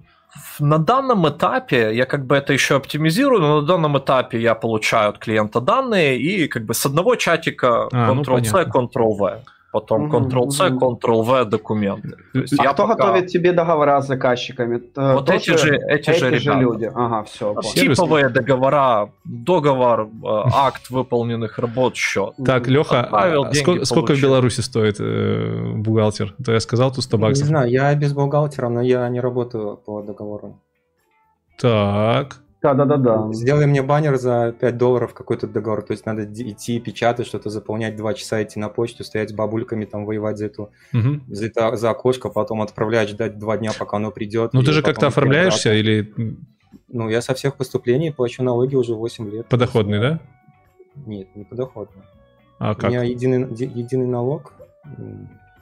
Ну, если есть упрощенка, есть единый. Сейчас все, там уже ну, и самозанятые у нас появились, но я вот 8 лет назад открыл ИП, после этого э, появились самозанятые, но я не узнавал просто. Ну, подожди, вот, ну а кто обслуживанием ИП занимается? Там же все равно нужно какие-то... Э, ну, заполняю раз, раз в три месяца, да, сам фигачишь. Через не, эту знаменитую программу E-Declaration. И в банк хожу каждый месяц. Ну, то есть можно раз в квартал. Тебя я... это не запаривает? Нет, наоборот, я люблю, чтобы все под контролем было. Так, да. хорошо. Ну, кстати говоря, для меня всегда было попа болью компании открывать. У меня был опыт и ООО открытия, и сейчас у меня и пешка для Ютуба. И лично я очень сильно геморроюсь. Раз в три месяца я очень сильно геморроюсь, чтобы заполнить долбанную декларацию. Для меня это постоянно какой-то неожиданное событие почему-то, хотя вроде как даты всегда определены, всегда эти суммы выскакивают, которые ты не ожидаешь, всегда эту программу заново нужно переустанавливать. У нас в Беларуси она очень замечательная. Привет разработчикам этого замечательного да, дерьма. Я уже третий год не меняю. Да, понимаете, люди винду держат тупо ради того, чтобы налоги заплатить. Жесть. Так, ну хорошо. Игорь, как что ты скажешь? Как, как, Блин, как... Я, я просто, ну, я, во-первых, снимаю шляпу, но у меня сейчас нет перед Лешей. Это ж насколько надо любить контролировать что-то по жизни, чтобы прям ходить в банк, в этих бумажках закапываться. Ну, ты видишь, это Офигеть. не так много времени занимает. Не-не-не, я не знаю, как в Беларуси. Слушайте, я не знаю, как в Беларуси, э, хотя мне казалось, такие учреждения работают по одинаковой схеме, это какая-то карма, наверное. А, но вот у нас в Украине это прям испытание. Честно говоря, я даже рад, что я э, женат, потому что если бы я был не женат, и тот формат, в который я там мог бы попасть ЕБАМом, а, я имею в виду, что в предыдущей, допустим, компании там был all-inclusive с точки зрения обслуживания бухгалтерии, да, это когда тебе просто приходит денежка в нужное время и больше ничего. Вот, вот, вот вообще ничего, да. Здесь еще надо налоги платить, хотя тебе, ну, как бы говорят, сколько, ты только должен это со счета закинуть и так далее, да, то есть тут немножко не all-inclusive, такой европейский. Ну, видишь, тут главное привыкнуть, тут, видимо, главное либо привыкнуть, либо делегировать, как так ты к сделал, чему Леша это все Женя. веду? К чему это все веду? Мне есть кому делегировать, хорошо, повезло мне, а, да, но если бы я подумал бы и остался бы вот сам на сам к, к это, с, с этим, то, скорее всего, я бы вот как Женя, да, то есть нанял бы человека, ну, короче, за, запарился бы, но сам бы точно этим не занимался. Я, кстати, меня два это- раза бухгалтеров нанимал на ООО. У меня как-то ООО было, я курсы пытался делать. Хорошие, честные курсы. Шесть групп мы бесплатно выпустили и четыре платных. И Мгм. все два раза бухгалтера мне просто кинули. Причем из-за последнего бухгалтера нам пришлось закрываться, потому что к нам через полгода просто пришла налоговая такая, ребята, а что это вы нам не платите? Мы такие, в смысле? Они такие, так вы год нам уже ничего не присылаете. Я бухгалтерше звоню, говорю, здравствуйте, а что такое? Она говорит, не звоните вы бо- больше мне, потому что вы на меня давите, я подам на вас в суд. Трубку положил. И Вот. пришлось закрываться. Жень, это к слову о том, что мы по, походу с, э, с Лешей живем немного на другой планете. У нас бывают форс-мажоры. Уже, уже не все ровно, я понял. Ребята, ну у всех бывают форс-мажоры, просто, ну, наверное, нужно как-то проверять отзывы, там, я не знаю. Ну да, да. Нормально, компания была и так далее. Да, ну, но- Ну, кстати, а это это хороший поинт компания, только- потому что я искал частных чуваков, обычно частных бухгалтеров. Вот про компанию я даже не думал. Консалтинговая, консалтинговая компания это называется. И ребята ведут, они ведут, э, как аутсорс получается, они ведут компаниям бухгалтерию, там, э, людей, зарплаты, вот это все. Такие компании, они этим Я занимаются. еще знаю, что в Рашке там вообще автоматизировано все, все эти многие процессы, там можно чуть ли не онлайне зарегаться, тоже Так у нас, у, у нас в Украине это полностью автоматизировано. А, блин, да, вот у да, нас это полностью у на- а у автоматизировано, оцифровано, так скажем. То есть, говорю, там ничего страшного нет, и никуда даже А, ходить ну, не нормально, но нужно просто знать. Хотя у нас, по-моему, ходить, тоже есть ходить что-то. надо, если ты хочешь Ассистент. себе ключик, Жень, продлить, правильно? Он же имеет свой... А он два года, да. два года живет, Я, по-моему. не- я недавно узнал просто. Два года этот ключ живет. И то ты его обычно не видишь, он у твоего бухгалтера находится, и все. Ну Да. да, да, да. Хорошо. Э, Тут приближаемся к концу по фрилансу. Э, Очень частотный вопрос был, когда я спрашивал у ребят, что спросить. Все спрашивают, как оценивать свою работу. Когда ты э, приходишь на работу, это в случае Игоря, в случае меня, как оценить там свой э, месячный заработок, а в случае пацанов, как, ну, как- какую цену выставлять заказчику, когда ты еще не знаешь, что ты будешь делать, а если даже и знаешь, что у тебя нету референсов, возможно. То есть вам, наверное, сейчас будет сложно на это ответить, потому что для вас все типовая работа, но тут вопрос больше от новичков. Как, придя на фриланс, адекватно оценить там э, создание визитки? Если ты еще там не сделал 500 визиток и не знаешь, сколько это стоит. Да, это, кстати, классный вопрос. Я просто вспоминаю, как я начинал на Upwork, и я помню, потратил, наверное, несколько недель на то, что просто изучал э, цены, которые на заказы, которые выставляли заказчики. Ну, потому что у меня вообще не было представления, сколько может стоить работа тест-инженера на Upwork, за что там платят, и вообще какие расценки бывают. То есть, э, на- наверное, с этого. Ну, а потом, конечно, Google в помощь. Тут есть Я очень простой способ, можно сказать заказчику, типа, а сколько не жалко, скажи мне, сколько ты заплатишь. Но это ж, наверное, не Не, вариант. сначала ты работаешь за хлеб, когда ты начинающий. Особенно, Да. ну, э, без шуток. Я Да. брал первые заказы бесплатные, чтобы получить опыт. У тест-инженера не как у Да, дизайнера. и сейчас мы с тобой работаем на офисе. Не работаете бесплатно. Же- Да, это точно. Давай, давай Я уже, просто- у Жени с Лешей узнаем, как, как они Да, это давай. дело оценивают. Все-таки они, они чуть больше с атомарной работой работают. И Я это- месяц назад где-то записал два ролика. Сначала написал, Так. как дизайнеру на фрилансе оценить свою работу, а потом сразу же, как оценить нестандартный объем, потому что бывает типовая страница, два блока, а бывает э, там 6, 7, 8 блоков. Давай за два Вот. предложения все свои два Если видоса. очень вкратце, есть несколько вариантов. Первый вариант, ты просто идешь на другую биржу, не на свою, а на другую биржу Так. создаешь такой же проект и смотришь, какие вот клики идут, и берешь плюс-минус с такими же э, профилями и с такими же портфолио, и смотришь, что они поставили. Второй способ – это высчитать свою почасовку, но мне этот способ максимально не нравится.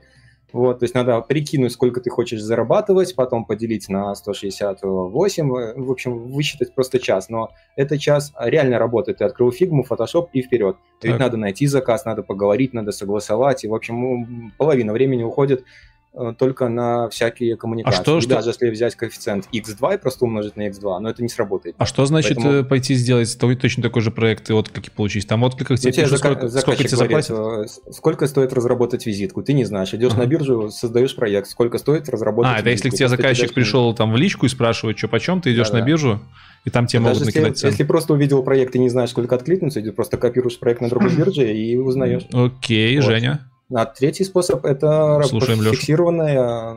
Я начинал, например, с 50 долларов. За час. Э, да, просто вот поставил 50 долларов, Бля. пришел клиент, поработал, потом, не, не за час, 50 за страницу. А, все. Что, такие, я просто хотел сказать, что это явно было не в начале даже, ну, такие рейты существуют. Не, не, так не за час, не за час же, все сказано. Ну, я понял, страницу. сделал одну страницу, вторую, третью. Я в какой-то момент я понял, что у меня так много проектов, что я просто захлебываюсь и не успеваю. Поднимаешь э, до 100. Кто-то так. отваливается, ты работаешь меньше, а зарабатываешь столько же. У тебя получается свободное время есть новое, угу. которое ты можешь куда-то пустить или туда, или туда, или налево направо, или э, на, на обучение, на семью, да куда угодно можно. Вот. А потом приходят новые заказчики, для которых раньше было 50, это значит, он сделает на коленке, mm-hmm. а вот за 100, наверное, он уже что-то соображает. Поэтому новые заказчики приходят, и через какое-то время ты снова захлебываешься. И ты снова просто поднимаешь э, свой, э, свою стоимость за страницу. Не, кто-то, может, и по часовую поднимает, я, например, за страницу. Женя, вот. у тебя и так тоже я так? с 50 до 300 прокачал. А, ну, во-первых, я хочу сказать быстренько, что мне нравится, что как бы Леша говорит, и я прям понимаю, о чем он говорит, и соглашаюсь. То есть, да, тут разницы нет. Значит, э, естественно, пока новички, э, правильно Леша говорит, любыми методами узнаем рыночную стоимость, э, работаем по ней. Э, по часам советую не работать, потому что если вы работаете довольно быстро, качественно, например, да, там сверстать лендинг за проект может быть 200 баксов, если я его делаю за 2 часа, получается мой час стоит 100 баксов, да, угу. так нельзя работать, вот, берем, делаем по проектно. По поводу того, когда вы уже захлебываетесь, как Леша говорит, ну, у меня это не так происходило, у меня происходило, опять же, благодаря лени я очень ленивый, да, мне пишут, сделай, я смотрю, там гемор, и я сразу x2 ценник. И если человек соглашается, окей, значит, у меня оверлот какой-то, оверпрайс, и я работаю. И таким образом я понял, что я уже всегда работаю на этот овер, а потом еще больше, еще больше. Ну, То есть э, прикол фриланса в том, что ты сам себе режиссер. Чувствуешь, что идут заказы, идешь прайсом ну, вверх. Чувствуешь, что становится меньше, немножко амбиций попускаешь. И балансируешь на, на этом, и можно достичь очень хороших высот, реально делая один-два заказа в месяц. Этого будет. Слушай, ну звучит, э, звучит сладко, но я вот, допустим, не представляю, как заказчику сказать, что там сегодня X2. Какого хера? Ты что, ты а нет, курсы нет, прошел? Ну, э, э, я, новый, я думаю... новый заказчик. Ага, ну... а, ста, а со старым что делать? Старому ты X2 не скажешь? Со старым ты растешь постепенно. Это природный рост. Это как, это как на фирме ты растешь, да, junior, там, э, middle, senior и так далее. То есть есть рост, когда ты уже годами работаешь, допустим, с Нет, так а как это происходит? Что, что ты ему говоришь? Ты говоришь, ты чувак... Просто, я, ты я... просто пишешь э, больше цену каждый раз. И они такие, типа, это ок, да? А он нормально. Ну, ну смотри, э, Леша очень правильно говорил, что для фрилансера главная репутация. Для фрилансера uh-huh. вообще главная надежность. Насколько ты надежный чувак. Uh-huh. Вот. Если ты ни разу, там, не знаю, за год не нарушил сроков, то я не знаю, сколько бы ты там ни назвал, если заказчик может себе позволить это заплатить, он тебе заплатит. Он не будет искать нового фрилансера, опять проходить все круги ада с кидаловыми по э, срокам, с, плох- с плохой работой и так далее. Он тебя знает. Ты его не кинул ни разу, ты его не подвел ты с ним, ты за его бизнес. Блин, ну получается, его, это, это, его дела. это какой-то шантаж, типа, за то, что мы так стабильно работаем, ты мне должен платить больше. А, не-не-не, ни в коем случае, никакого шантажа нет. Это, это происходит само собой, я не знаю, как передать. То есть это окей для всех. Просто Никто ему не говорит. У нас на офисе это все очень просто работает. Ты приходишь и такой, как говоришь, я хочу больше, и тебе говорят, совершенно логично, какого хера и ты либо называешь причины, там, а проект вырос за тебя, и тебе повышают зарплату, либо приносишь шофер, и тебе говорят, либо ты козел, иди нахер на другую работу, и ты идешь повышаешь, либо под тобой прогинаются, и ты остаешься. То есть тут есть четких три варианта. В двух из них ты мудила, в одном из них ты нормальный чувак. А тут, получается, ну, ты как бы перманентный такой немножко ну, короче... Я согласен. Еще добавлю, что, естественно, мы же растем как специалисты, так. хотим мы этого или нет. Мы с опытом растем. У Леши растет качество дизайна, да, mm-hmm. у меня там растет тоже какое-то качество чего-то. То есть мы, мы, собственно, становимся дороже в принципе. Окей. Игорь, у тебя есть на этот счет да я, а, я лишний раз просто убеждаюсь в том, что то, что описывают ребята, это очень справедливо ложится на, на реально уже э, фрилансеров, у которых есть репутация, которые давно в этой, в этой теме. Да? То есть это явно не подходит вот эти все их рекомендации, схемы для новичков и для среднего уровня ребят, которые там, не знаю, год-два в этой теме работают. Я имею в виду про пересмотр рейтов, про вот эту всю движуху. А, и второе, о чем я подумал, очень круто, что в нынешней компании есть прозрачный механизм получения повышения компенсации. Это не то, вот, о чем ты говоришь, это вот как раз было в предыдущей. Ты приходишь и просишь, тебе говорят, с чего бы это, и ты начинаешь придумывать сочинение на вольную тему. И от того, насколько ты красочно это описываешь, э, растут твои шансы. Хотя если заказчик сказал нет, а он уже об этом знает, а ты нет, то получается, ты играешь бесплатно для него пьесу. То, вот, то здесь как бы в нынешней компании есть реальный механизм, да? То есть ты подаешь заявку в рамках определенной процедуры, и проходишь или не проходишь, как экзамен сдать в школе, не знаю, как хочешь это можешь интерпретировать, то вот то, о чем говорят ребята, я слабо себе представляю. Вот представь, Джун, э, не Джун, начинающий фрилансер, парень с небольшим опытом, каким-то портфолио, либо кодфолио, э, нашел заказчика, поработал пару заказов, заказов, а потом говорит, ну, теперь это будет стоить дороже. И он такой, ну, он не проработал с ним там 5-10 лет, не знаю, как ребята. У вас есть заказчики, с которым вы вот на протяжении всего вашего опыта сотрудничаете, ребят? Да, Всего ну... нет, ну, 5 лет, 5, ну вот, вот, вот, вот, вот, вот, точняк. То есть это какие-то долгострой, долгострой должен какой-то быть в плане взаимоотношений. То есть это явно не рабочая схема для новичков. Вот круто было бы узнать общие советы для новичков, честно говоря. Ах ты какой, хочешь перехватить мою инициативу? Сорян, сорян, сорян, про просто интересно.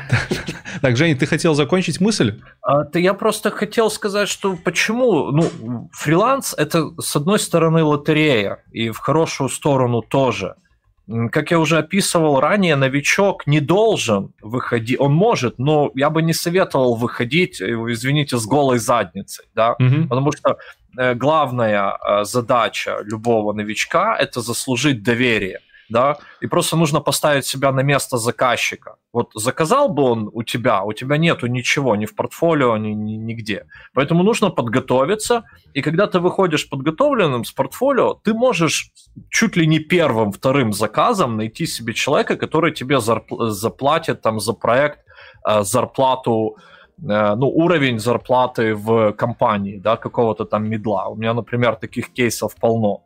Вот. Поэтому это лотерея, и чем лучше у тебя софт-скиллы, и чем ты лучше подготовился, чем разнообразнее у тебя портфолио, тем твои шансы очень сильно возрастают, и ты обходишь конкуренцию малышей, таких назовем, да, которые не постарались, поленились, не сделали портфолио, не умеют два слова связать, не вызывают доверия да. Откуда Поэтому... брать это портфолио-то, когда ты новичок? Это да, извечный да, вопрос. Сижу, слушаю. Создать заранее. Женя советовал нам в самом начале. Ребята, не будьте ленивыми, садитесь, 20 страничек нахерачили, только потом на площадку приходите. Ну, ну слушай, это мой совет. А как? Да, как? Это pet проекты какие-то домашние, сидишь дома и в полочку херачишь для портфолио? Ну, я, например, говорю с точки зрения верстки, то есть берем макеты, мы можем макеты купить, мы можем их найти бесплатно, да, мы можем получить эти макеты, их верстать, угу. да, мы можем их видоизменять, например, если это позволено, да, правами, и просто делать себе разнообразное портфолио, которое фактически, э, ну, одновременно набивая руку, да, мы делаем, мы работаем, мы учимся. И фактически ты выходишь уже с портфолио и можешь заказчику сказать, вам нужно сделать интернет-магазин, посмотрите, я как раз закончил проект, очень похож на вас, на ваш. Я точно вам помогу. Человек смотрит, да, действительно, портфолио разнообразное, там есть похожая работа. Да, шансы, шансы куда идут? Вверх.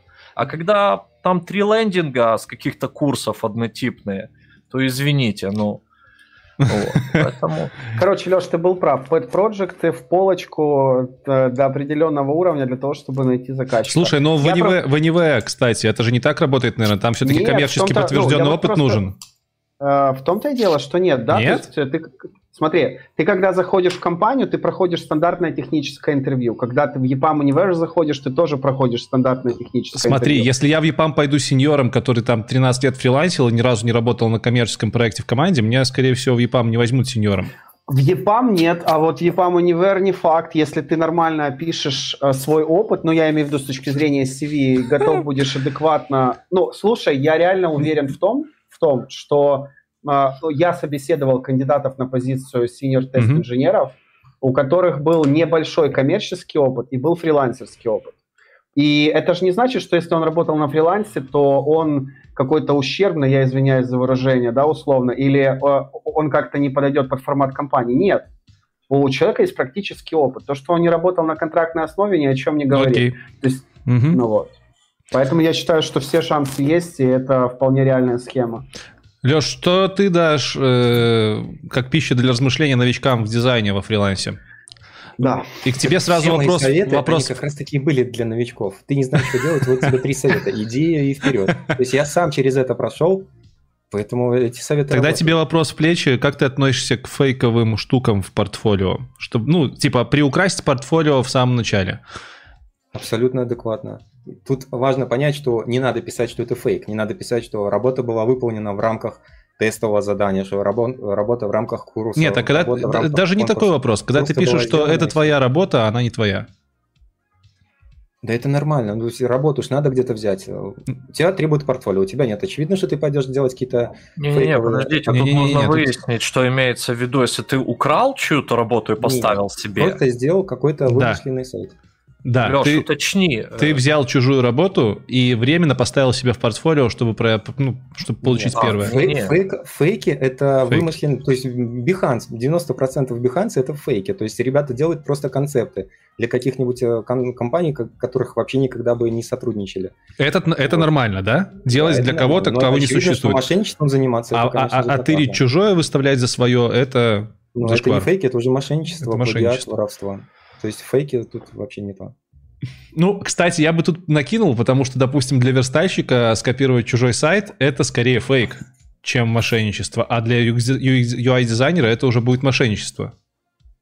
Ну, чувствуете разницу или нет? Или я херню сказал? Кстати, а мне вот интересно, а дизайнер может использовать фристоковые решения для того, чтобы наполнить свое Ты портфолио? подожди еще со своим вопросом, ты его запиши, мы его следующим зададим.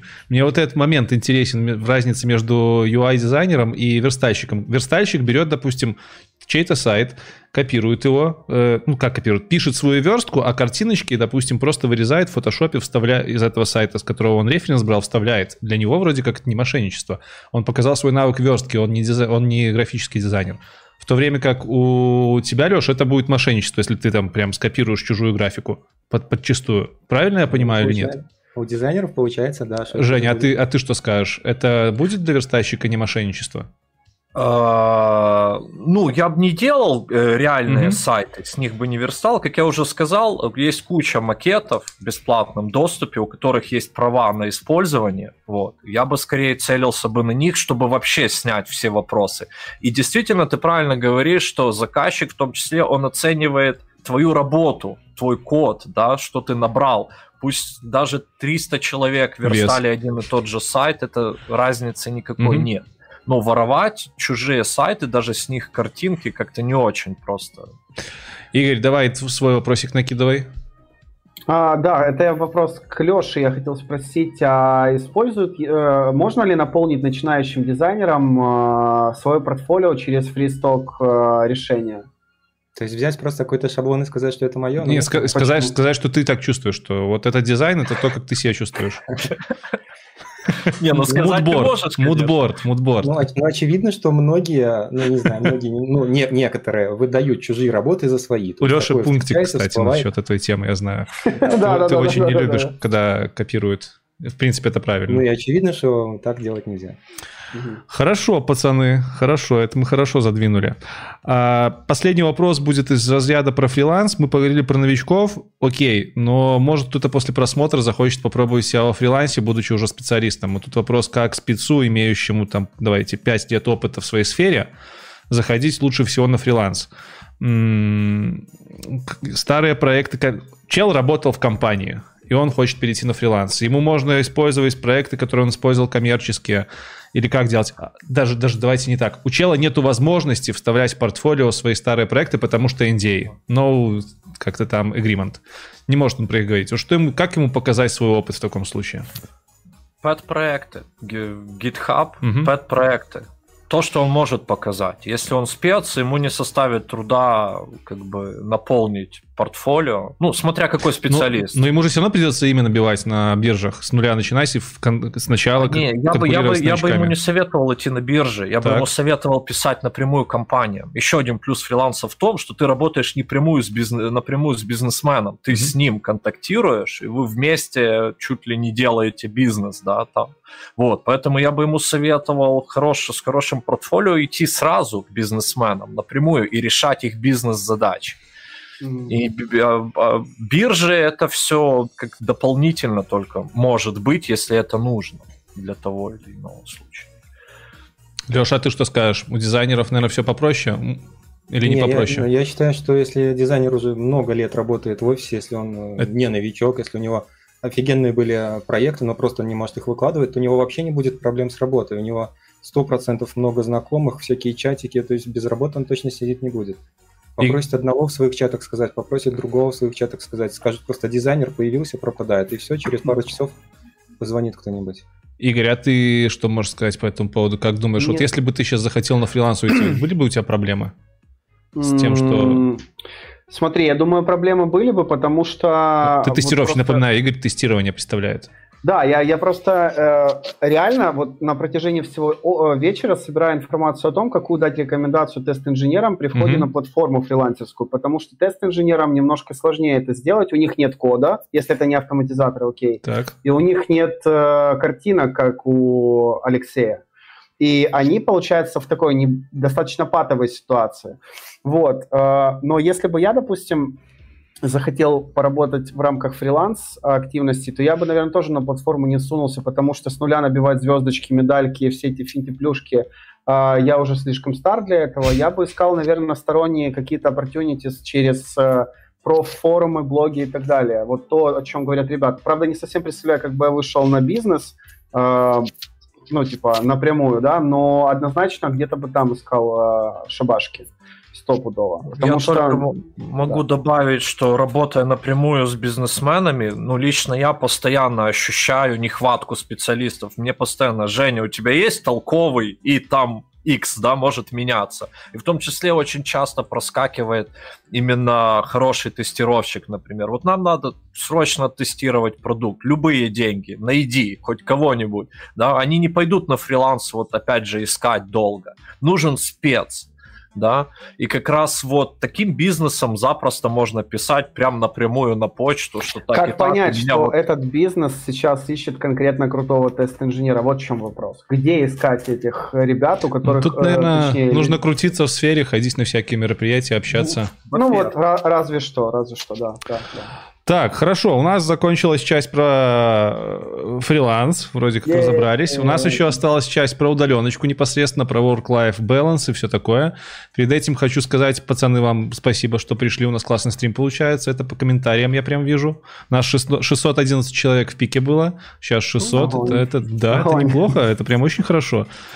И все, с самого начала стрима хотел передать привет Сереге Немчинскому и поздравить его с днем рождения. Да, да Серега с Нюхой тоже присоединяюсь. Да, Игорь... Не знаю, кто такой Серега, да, но с праздником. Это, кстати, Земеря твой, Земеря. Это наш чувак из сообщества IT-ютуберс.ру. Всегда же. Из сообщества IT-ютуберс. Это сообщество ютуберов айтишных эм, русскоязычных. Вот, Серега Немчинский делает контент про программирование. В общем, Сереге привет. Ну, а мы будем двигаться дальше. Дальше офис удаленка. Ну, мы про, про, про разницу, в принципе, офиса удаленки уже так нормально поговорили. Давайте сразу начнем с work-life balance. Все мы сейчас работаем из дома, корона всех нас ну, точнее, кто-то уже до короны работал, а кого-то корона подкосила, как меня, и мне приходится из дома работать. Расскажите, как вы разделяете зерна от плевен, как вы разделяете свое рабочее пространство от нерабочего, от жизни? Есть ли вообще такая проблема? То есть у меня была конкретная и остается проблема, я работаю на кухне, вот мои подписчики знают, в этой кухне два рабочих места, еще и плита рядом, и за стеной спальня. Меня это очень сильно смущает, сильно мне от этого плохо, я поэтому иногда пытаюсь в коворкингах работать, еще где-то. Короче, не хватает мне пространства. Как у вас с этим обстоит дело? Давай, Жень, с тебя ну, начнем, ты у нас... Я начну. Ну, я вот только как у меня появился YouTube и, и потребность писать звук, mm-hmm. да, а, только тогда я арендовал себе помещение для этого, потому что у меня маленький сын, и как бы, да, чтобы ему не мешать. Но все время до этого, все эти, получается, 11 с лишним лет, я работал дома. Вот, из дому у меня там мое рабочее место, но нужно понимать, что я работаю... Обычный мой график был следующим. Я просыпался рано, не по будильнику, а ну, так у меня организм устроен. По зову сердечко. Э, в 6-7 утра, и как бы в 11 дня я уже работу заканчивал. Да, это мой обычный график. То есть я работал там 4 часа в день, 3-4 часа в день. Поэтому скорее э, ну, нельзя говорить о том, что работа как-то мне мешала жить или что-то в этом роде. Вот. Но ты обустраивал не... место для работы, то есть ты же там не работаешь, скажем, там же, где и живешь, или я имею в виду пространство, само пространство.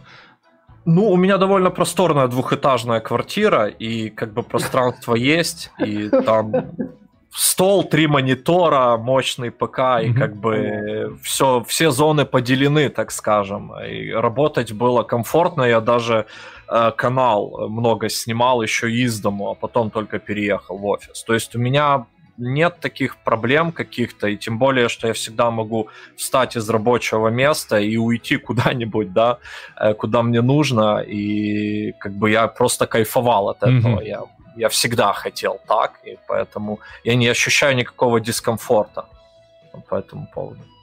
Леш?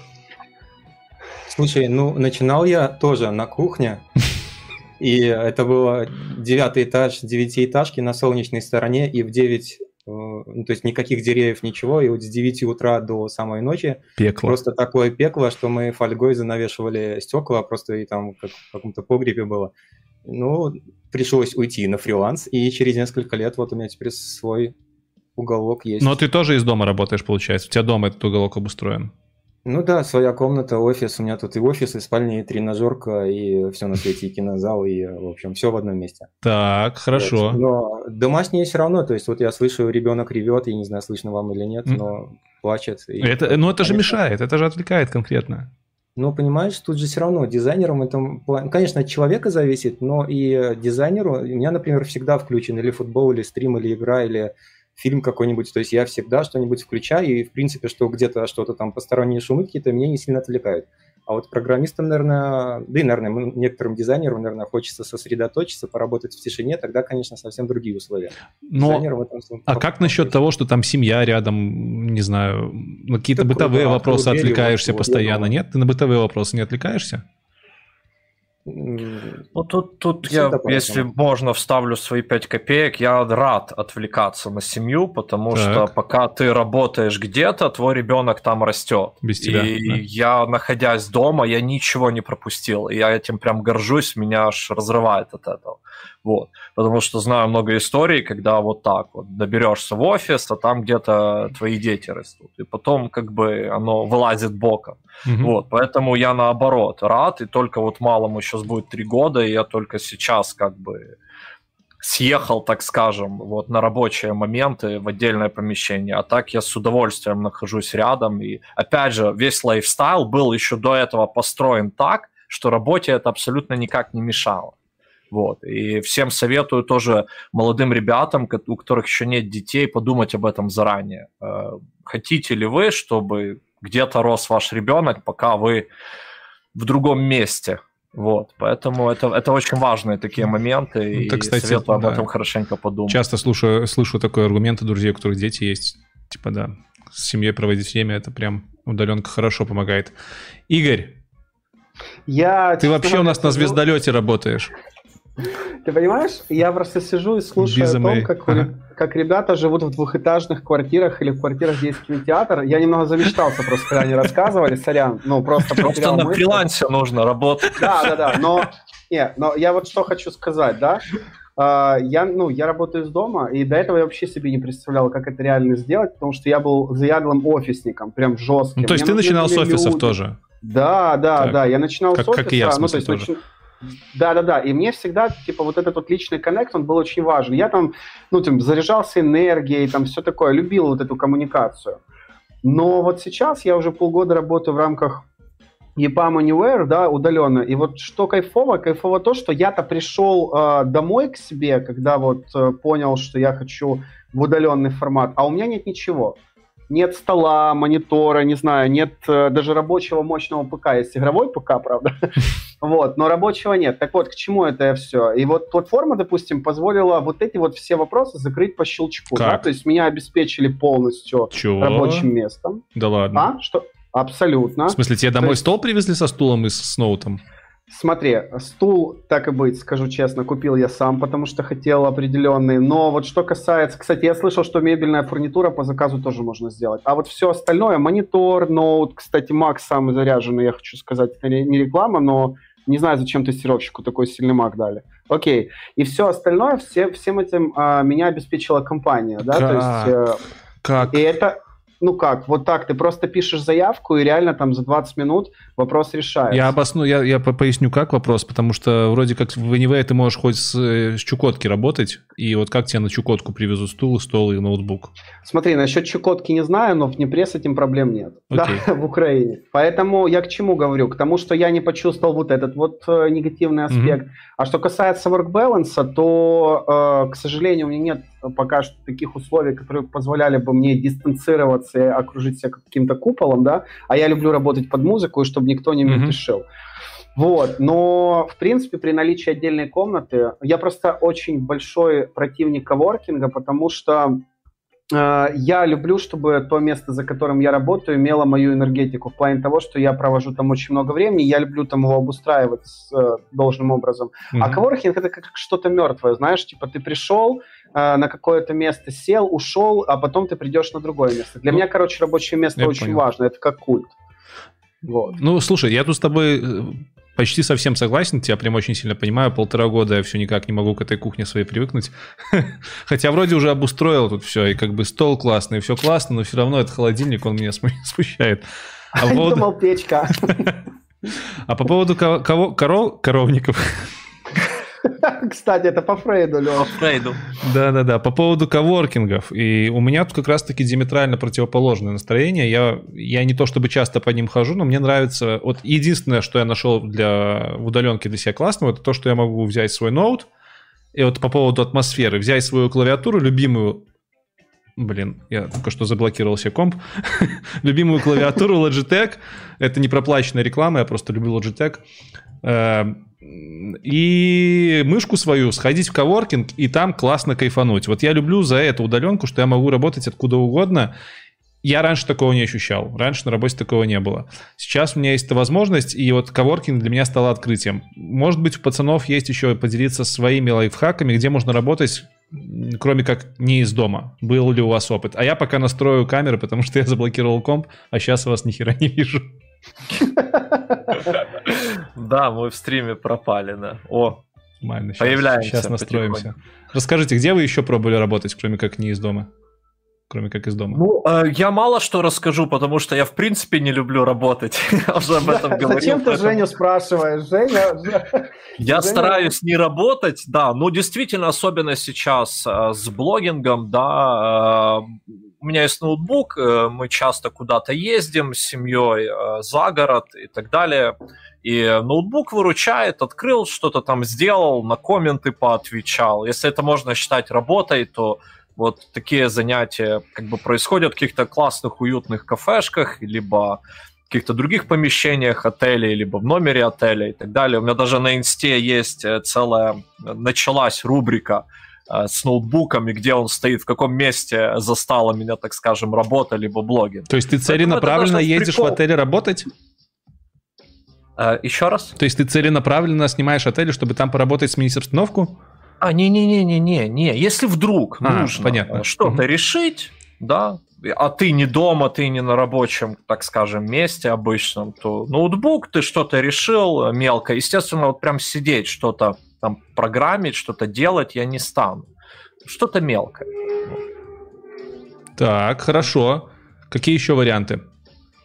Леш. Блин, расскажите историю про Бали, Леша. Ну, должно же быть у фрилансеров. Это же самая модная тема. Ну, капец. Я просто жду вот эту историю. Боюсь, что я тебя разочарую. Я считаю, что едешь э, на Бали, едешь не работать. Отдыхать, да? Э, да, если ты куда Потому что есть такой стереотип, что вот ноутбук в руки и под пальму. Я считаю, что, во-первых, там же светит солнце, все цвета искажаются, ну, то есть у тебя там красный стал оранжевым, серый стал белым, то есть работать с такой цветопередачей просто невозможно. Да и, в принципе, сидеть на маленьком ноутбуке и заниматься дизайном, ну, это просто некомфортно. Тут же, смотря как, что подразумевается под работой, проверить почту, ответить, пообщаться с заказчиком, поискать проекты на потом, на после отпуска, если это работа, то на ноутбуке нормально. А если заниматься именно дизайном и какой-нибудь проект дизайнить, то нет, надо дома. Ну, там iMac большой, я понимаю, да, согласен. Слушайте, а у нас, у меня в одной компании был опыт, э, не меня, правда, а другой команды. Кстати, Игорь, команда тестировщиков, компания Softec, моя самая любимая, одна из любимых, mm-hmm. ладно. Э, команда тестировщиков ездила каждую зиму на три месяца работать, по-моему, ну, короче, куда-то туда, в Таиланд, вот в ту сторону. И прямо у них ну, хорошо Малайзия, получалось, да, и они там еще даже отдыхать у них получалось. Слушай, ну, скорее всего, это был, э, был какой-то офис или снимался, ну, было явно помещение. Ну, они там виллу они... себе снимали на 6 человек ну, и вот, оттуда да, работали. Да, да, потому что тест-инженерия тоже требует, э, ну, нормально обустроенного рабочего места, типа mm-hmm. на ноуте ты особо не потестишь, без шуток. Там ну, это факт. Прикольный момент у них был в том, что из-за разности графиков э, заказчика их, они просыпались, типа, там, в 9 утра, до 12 до часа они тусили там в моречко, на в горы ходили, потом с часу там до, mm-hmm грубо говоря, 8 часов примерно не работали, и вечерком у них вечерняя программа была.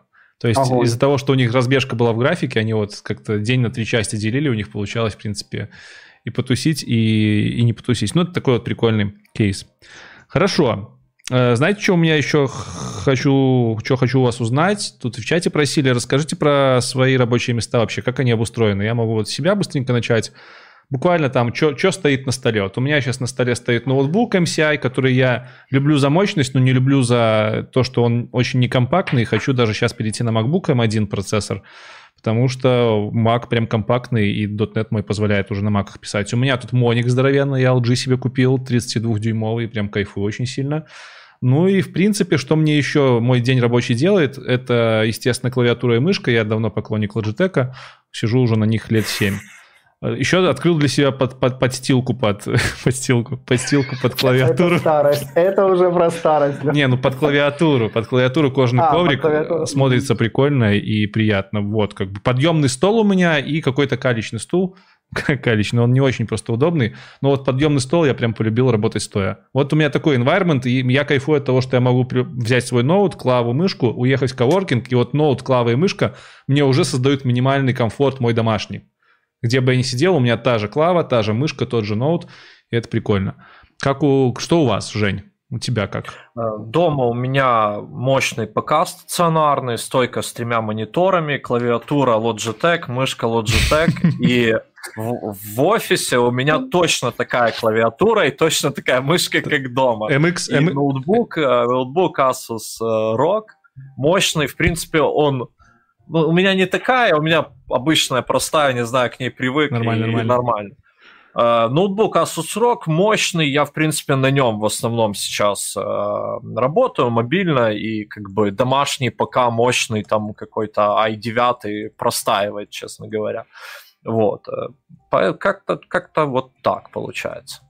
Леш, дизайнер на чем нынче работает? У меня все скромненько.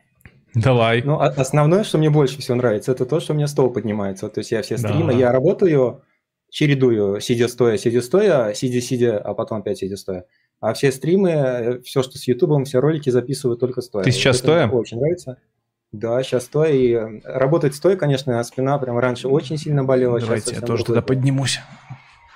Так. Вот. Э, плюс, э, как стример, вот я тебе советовал, э, именно вещать стоя, потому что когда ты сидишь, ты развалился, и совсем другая интонация, совсем другое повествование, а когда ты стоишь, ты бодрячком, и вещается намного проще. Дышится нет лучше. каких-то, да, да я не знаю, как это работает, но просто нет дурацких пауз каких-то, ты просто можешь просто длинное предложение сказать и успеть в 15 секунд кучу контента выдать. Вот. А- А, так, три монитора, э, Блин, у всех по три монитора. А нет, мышка, это лучшее событие, которое случалось с мониторами, это Да. третий монитор. мышка Клава? Поддерживаю. А мышки какие-то странные, которые сняли с производства, уже таких нету. Короче, нет у тебя Вот, предпочтения. э, Интересно, что вот у меня вот здесь вот, или вот здесь вот. У меня шкаф, шка- кровать, которая опускается, я могу просто лежать и смотреть фильмы или поспать днем. Очень удобно. Вот там вот у меня велик, который я кручу каждый вечер, там турник. То есть у меня здесь и спортзал, и спальня. Если там А сколько у тебя идет, метров а тут? мне нужно отдохнуть, 8,9. Ну, не так восемь, уж и много. э, В принципе, нормально ты там все обустроил. Да. А, хотя, блин, 9 метров. Норм. Хорошо. Игорь, рассказывай, как у тебя там на звезде смерти?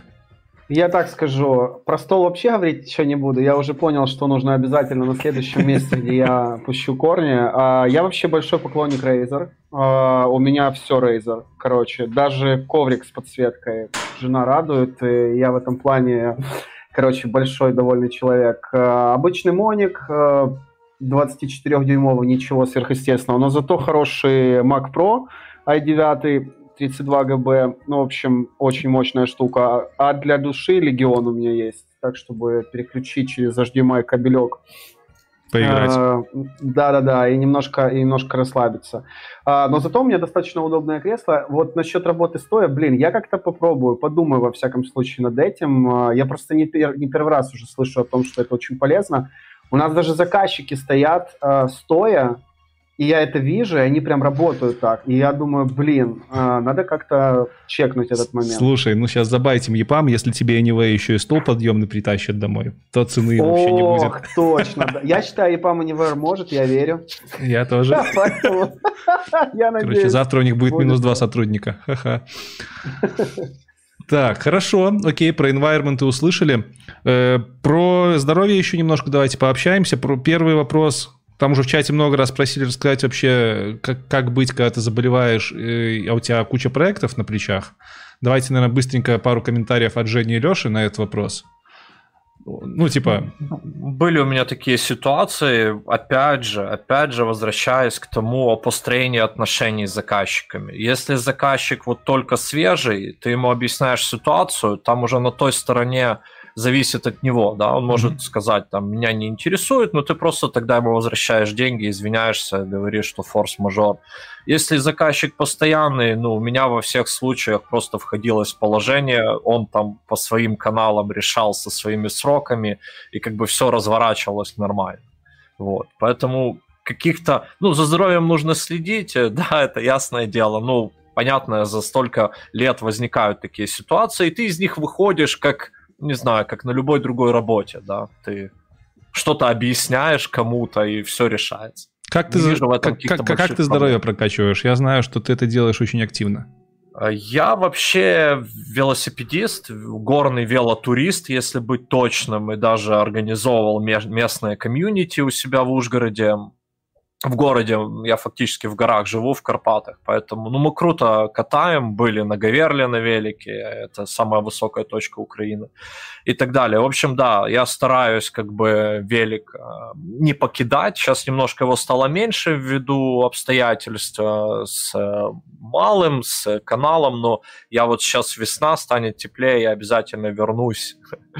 Вот. Так что велик это круто, всем рекомендую. И это не только здоровье, это еще и антистресс. Со, со скольки лет малого на велик горный посадишь? Так он уже Уже? В три года? уже на беговеле что-то там бегает, да. да, Офигеть. шлем у него такой большой. Это супер, это очень классно. Так, хорошо. Лех, у тебя турничок э, велотренажер, это мы уже поняли. А вообще, как быть, когда заболеваешь заказчиками и что в Аб- Абсолютно все То же адекватные самое, да? люди. Главное заранее предупредить, если ты А как ты узнаешь? дедлайна говоришь, что я болел, то это, конечно, будет проблема. А, в смысле, заболел и сказать. Тут же- Окей. да, тут же важно понять, что не только ты время теряешь, но и заказчик время теряет. У него может запуск, может он арендовал, что может он закупил какую-то продукцию или еще что-то. Если ты заранее его предупредишь, ну, сделаешь потом каких-нибудь фавикон штук 10. Как бонус. Или, или процент повысишь. Ну да. Это хорошо. А как, как вне в рамках комнаты ты здоровье поддерживаешь? Или поддерживаешь вообще? Ну, я поддерживаю в основном э, велик, турник, то есть у меня все в рамках комнаты. Окей. Игорь? А, сразу не буду отвечать, как я поддерживаю здоровье. Больной вопрос, понимаю. Вот, скажем так, я только планирую его поддерживать. Короче, тоже хочу на велик. Ну, я вот прям, я честно скажу. Блин, ты замечаешь, что есть вот эта вот разница между ребятами-фрилансерами и нами? Все-таки что-то есть. Я так скажу, велик точно будет в моей жизни, и он у меня был. Просто Просто я сделал временный перерыв, потому что э, пока что не, не определился с постоянной локацией своей. Вот. А по поводу, что делать, если заболел, вот тут как раз и вступают те гарантии, о которых я говорил в рамках компании, mm-hmm. да, или вот как EPAM Univer, да, то есть ты э, фактически э, можешь заболеть, это понятно, э, но при этом ты не потеряешь в компенсации финансовой, да, то есть не потеряешь заказчика, проект, само собой, работу, да, то есть э, есть страховка и так далее, все вот эти плюшки вытекающие стандартные. И в этом плане, конечно, ну, удобно и комфортно, вот все, что я могу сказать. Я с таким не сталкивался. Я хочу еще раз это свою мысль озвучить о том, что вот мы с Игорем во многих вопросах похожи, а пацаны Женя с Лешей во многих вопросах тоже сходятся. И получается, я ну сейчас, да. у меня на задворках головы крутится мысль, что походу пора во фриланс.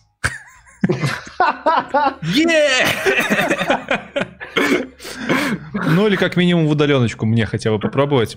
Смотри... Да, давай в удаленочку, давай с этого начнешь. Да, надо бы привыкнуть.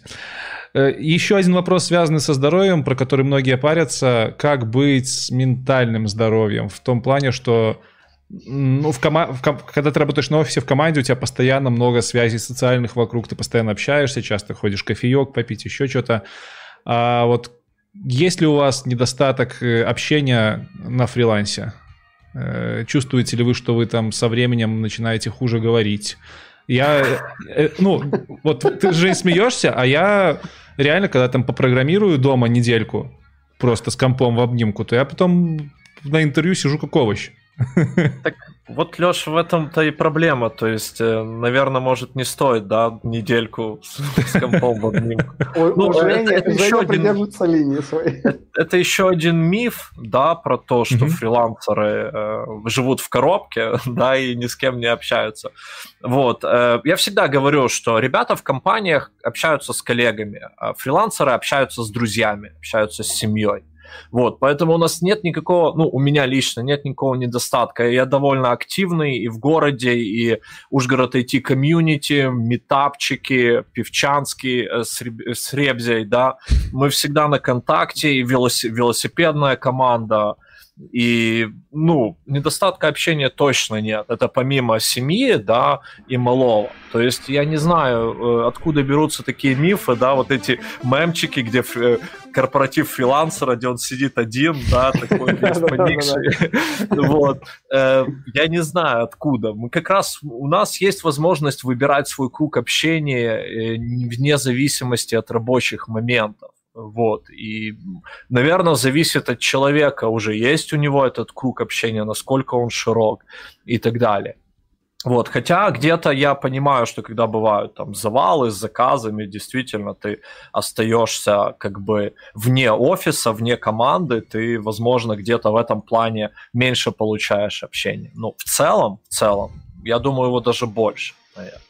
Я даже позавидовал, потому что ты говоришь, что мы общаемся с командой и коллегами, а вы общаетесь с друзьями и семьей. Это прям так, глубокая так мысль. Леш, есть что добавить? Есть, что даже если ты работаешь в коробке, а ты ютубер или ведешь Инстаграм, там же сторисы, там же стримы. Я так разговаривал. Я только хотел сказать, как можно... Года два назад я не мог связать два предложения без э, м, вот этого. Я просто не мог сказать одну фразу, которая была просто слышабельна. А сейчас вообще без Не, ну проблем. ну так тут я ты с камерой разговариваешь. Столько всего сказать в сторисах. Ну это же ты с камерой разговариваешь, ты, ты разговариваешь с ноутбуком. А, не бывает а, такой проблемы, что... что... Ты разучился говорить. Но... Нет, мы сейчас говорим про то, что даже живя в коробке, ты не разучишься говорить. Говорить не разучишься, а вот да, чувствовать эмо... а эмоции. Конечно, а так-то, конечно, мы людей чаще видим, чем вы. Вы видите коллег, а мы видим людей. Ну, то есть Попрошу. Я, я, я уже год, и Игорь тоже уже давно, мы тоже видим людей, особенно на Людей, да. Еще и да. Я, я, только, я, я только хотел об этом сказать. Ну, типа, да, я последние полгода как раз, э, вот как вы, вижу людей, друзей и так далее. Как раз коллег я вижу только в рамках рабочего времени, только по камере. Хотя вот иногда а, получается как-то может пересечься бывает. А в остальном э, наш, наши форматы, наш, э, наша динамика вообще ничем не отличается. Ну, кроме того, что Жека, конечно, извини, я не работаю по 4 часа в день, увы, и не могу себе позволить иногда сделать большие перерывы, но в целом э, тот формат, который сейчас есть у меня, он более чем... Не, не позволяет мне социализироваться, то есть все окей. Отлично, так что не стоит бояться. И мы уже приблизились к концу, ровно 2 часа, почти 2 часа мы вещаем. В конце, парни, попрошу от вас э, три совета буквально по своему направлению э, для тех, кто все еще боится на удаленку перейти, либо у него в удаленке не получается. Что вам кажется самое главное в удаленке и фрилансе? Вот топ-3 совета для того, кто хочет переключиться. Женя, Леша в, во фриланс, э, Игорь, ну, на удаленку, вдруг кто-то еще в офисе остался. Кто хочет первый начать? Нам давай могу... я скажу. Давай, давай, Леш. Первый совет – это не откладывать на завтра, потому что завтра я начну, завтра я профиль заведу, завтра я портфолио начну собирать, завтра я ему отвечу.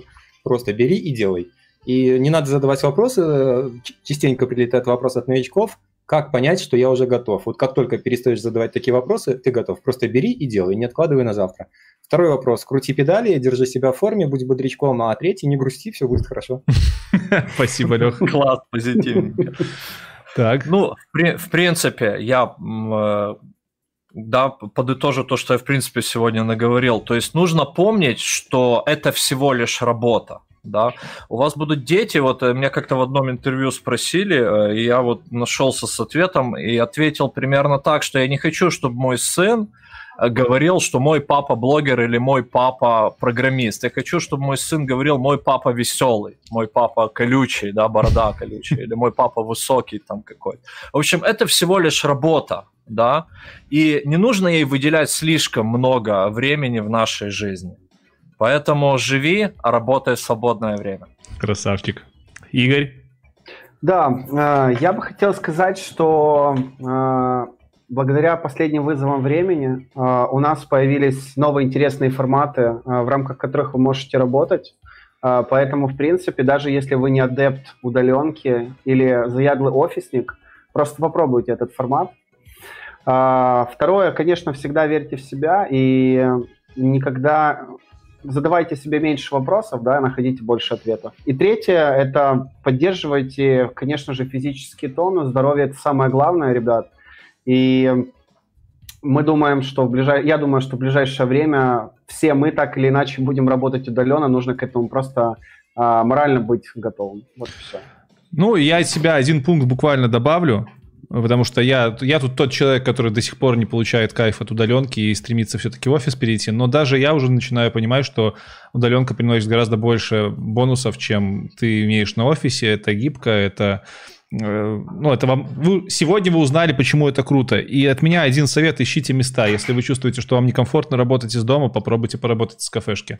Если вам некомфортно везде работать, попробуйте сохранить с собой частичку дома, принести в кафешку свою любимую клаву, мышку и как-то э, перенести вот часть комфорта в то место, где вы хотите поработать. В конце концов, можно поехать и попробовать поработать с другой стороны, хотя пацаны говорили, так нельзя делать, но для кого-то это тоже может быть рабочая тема.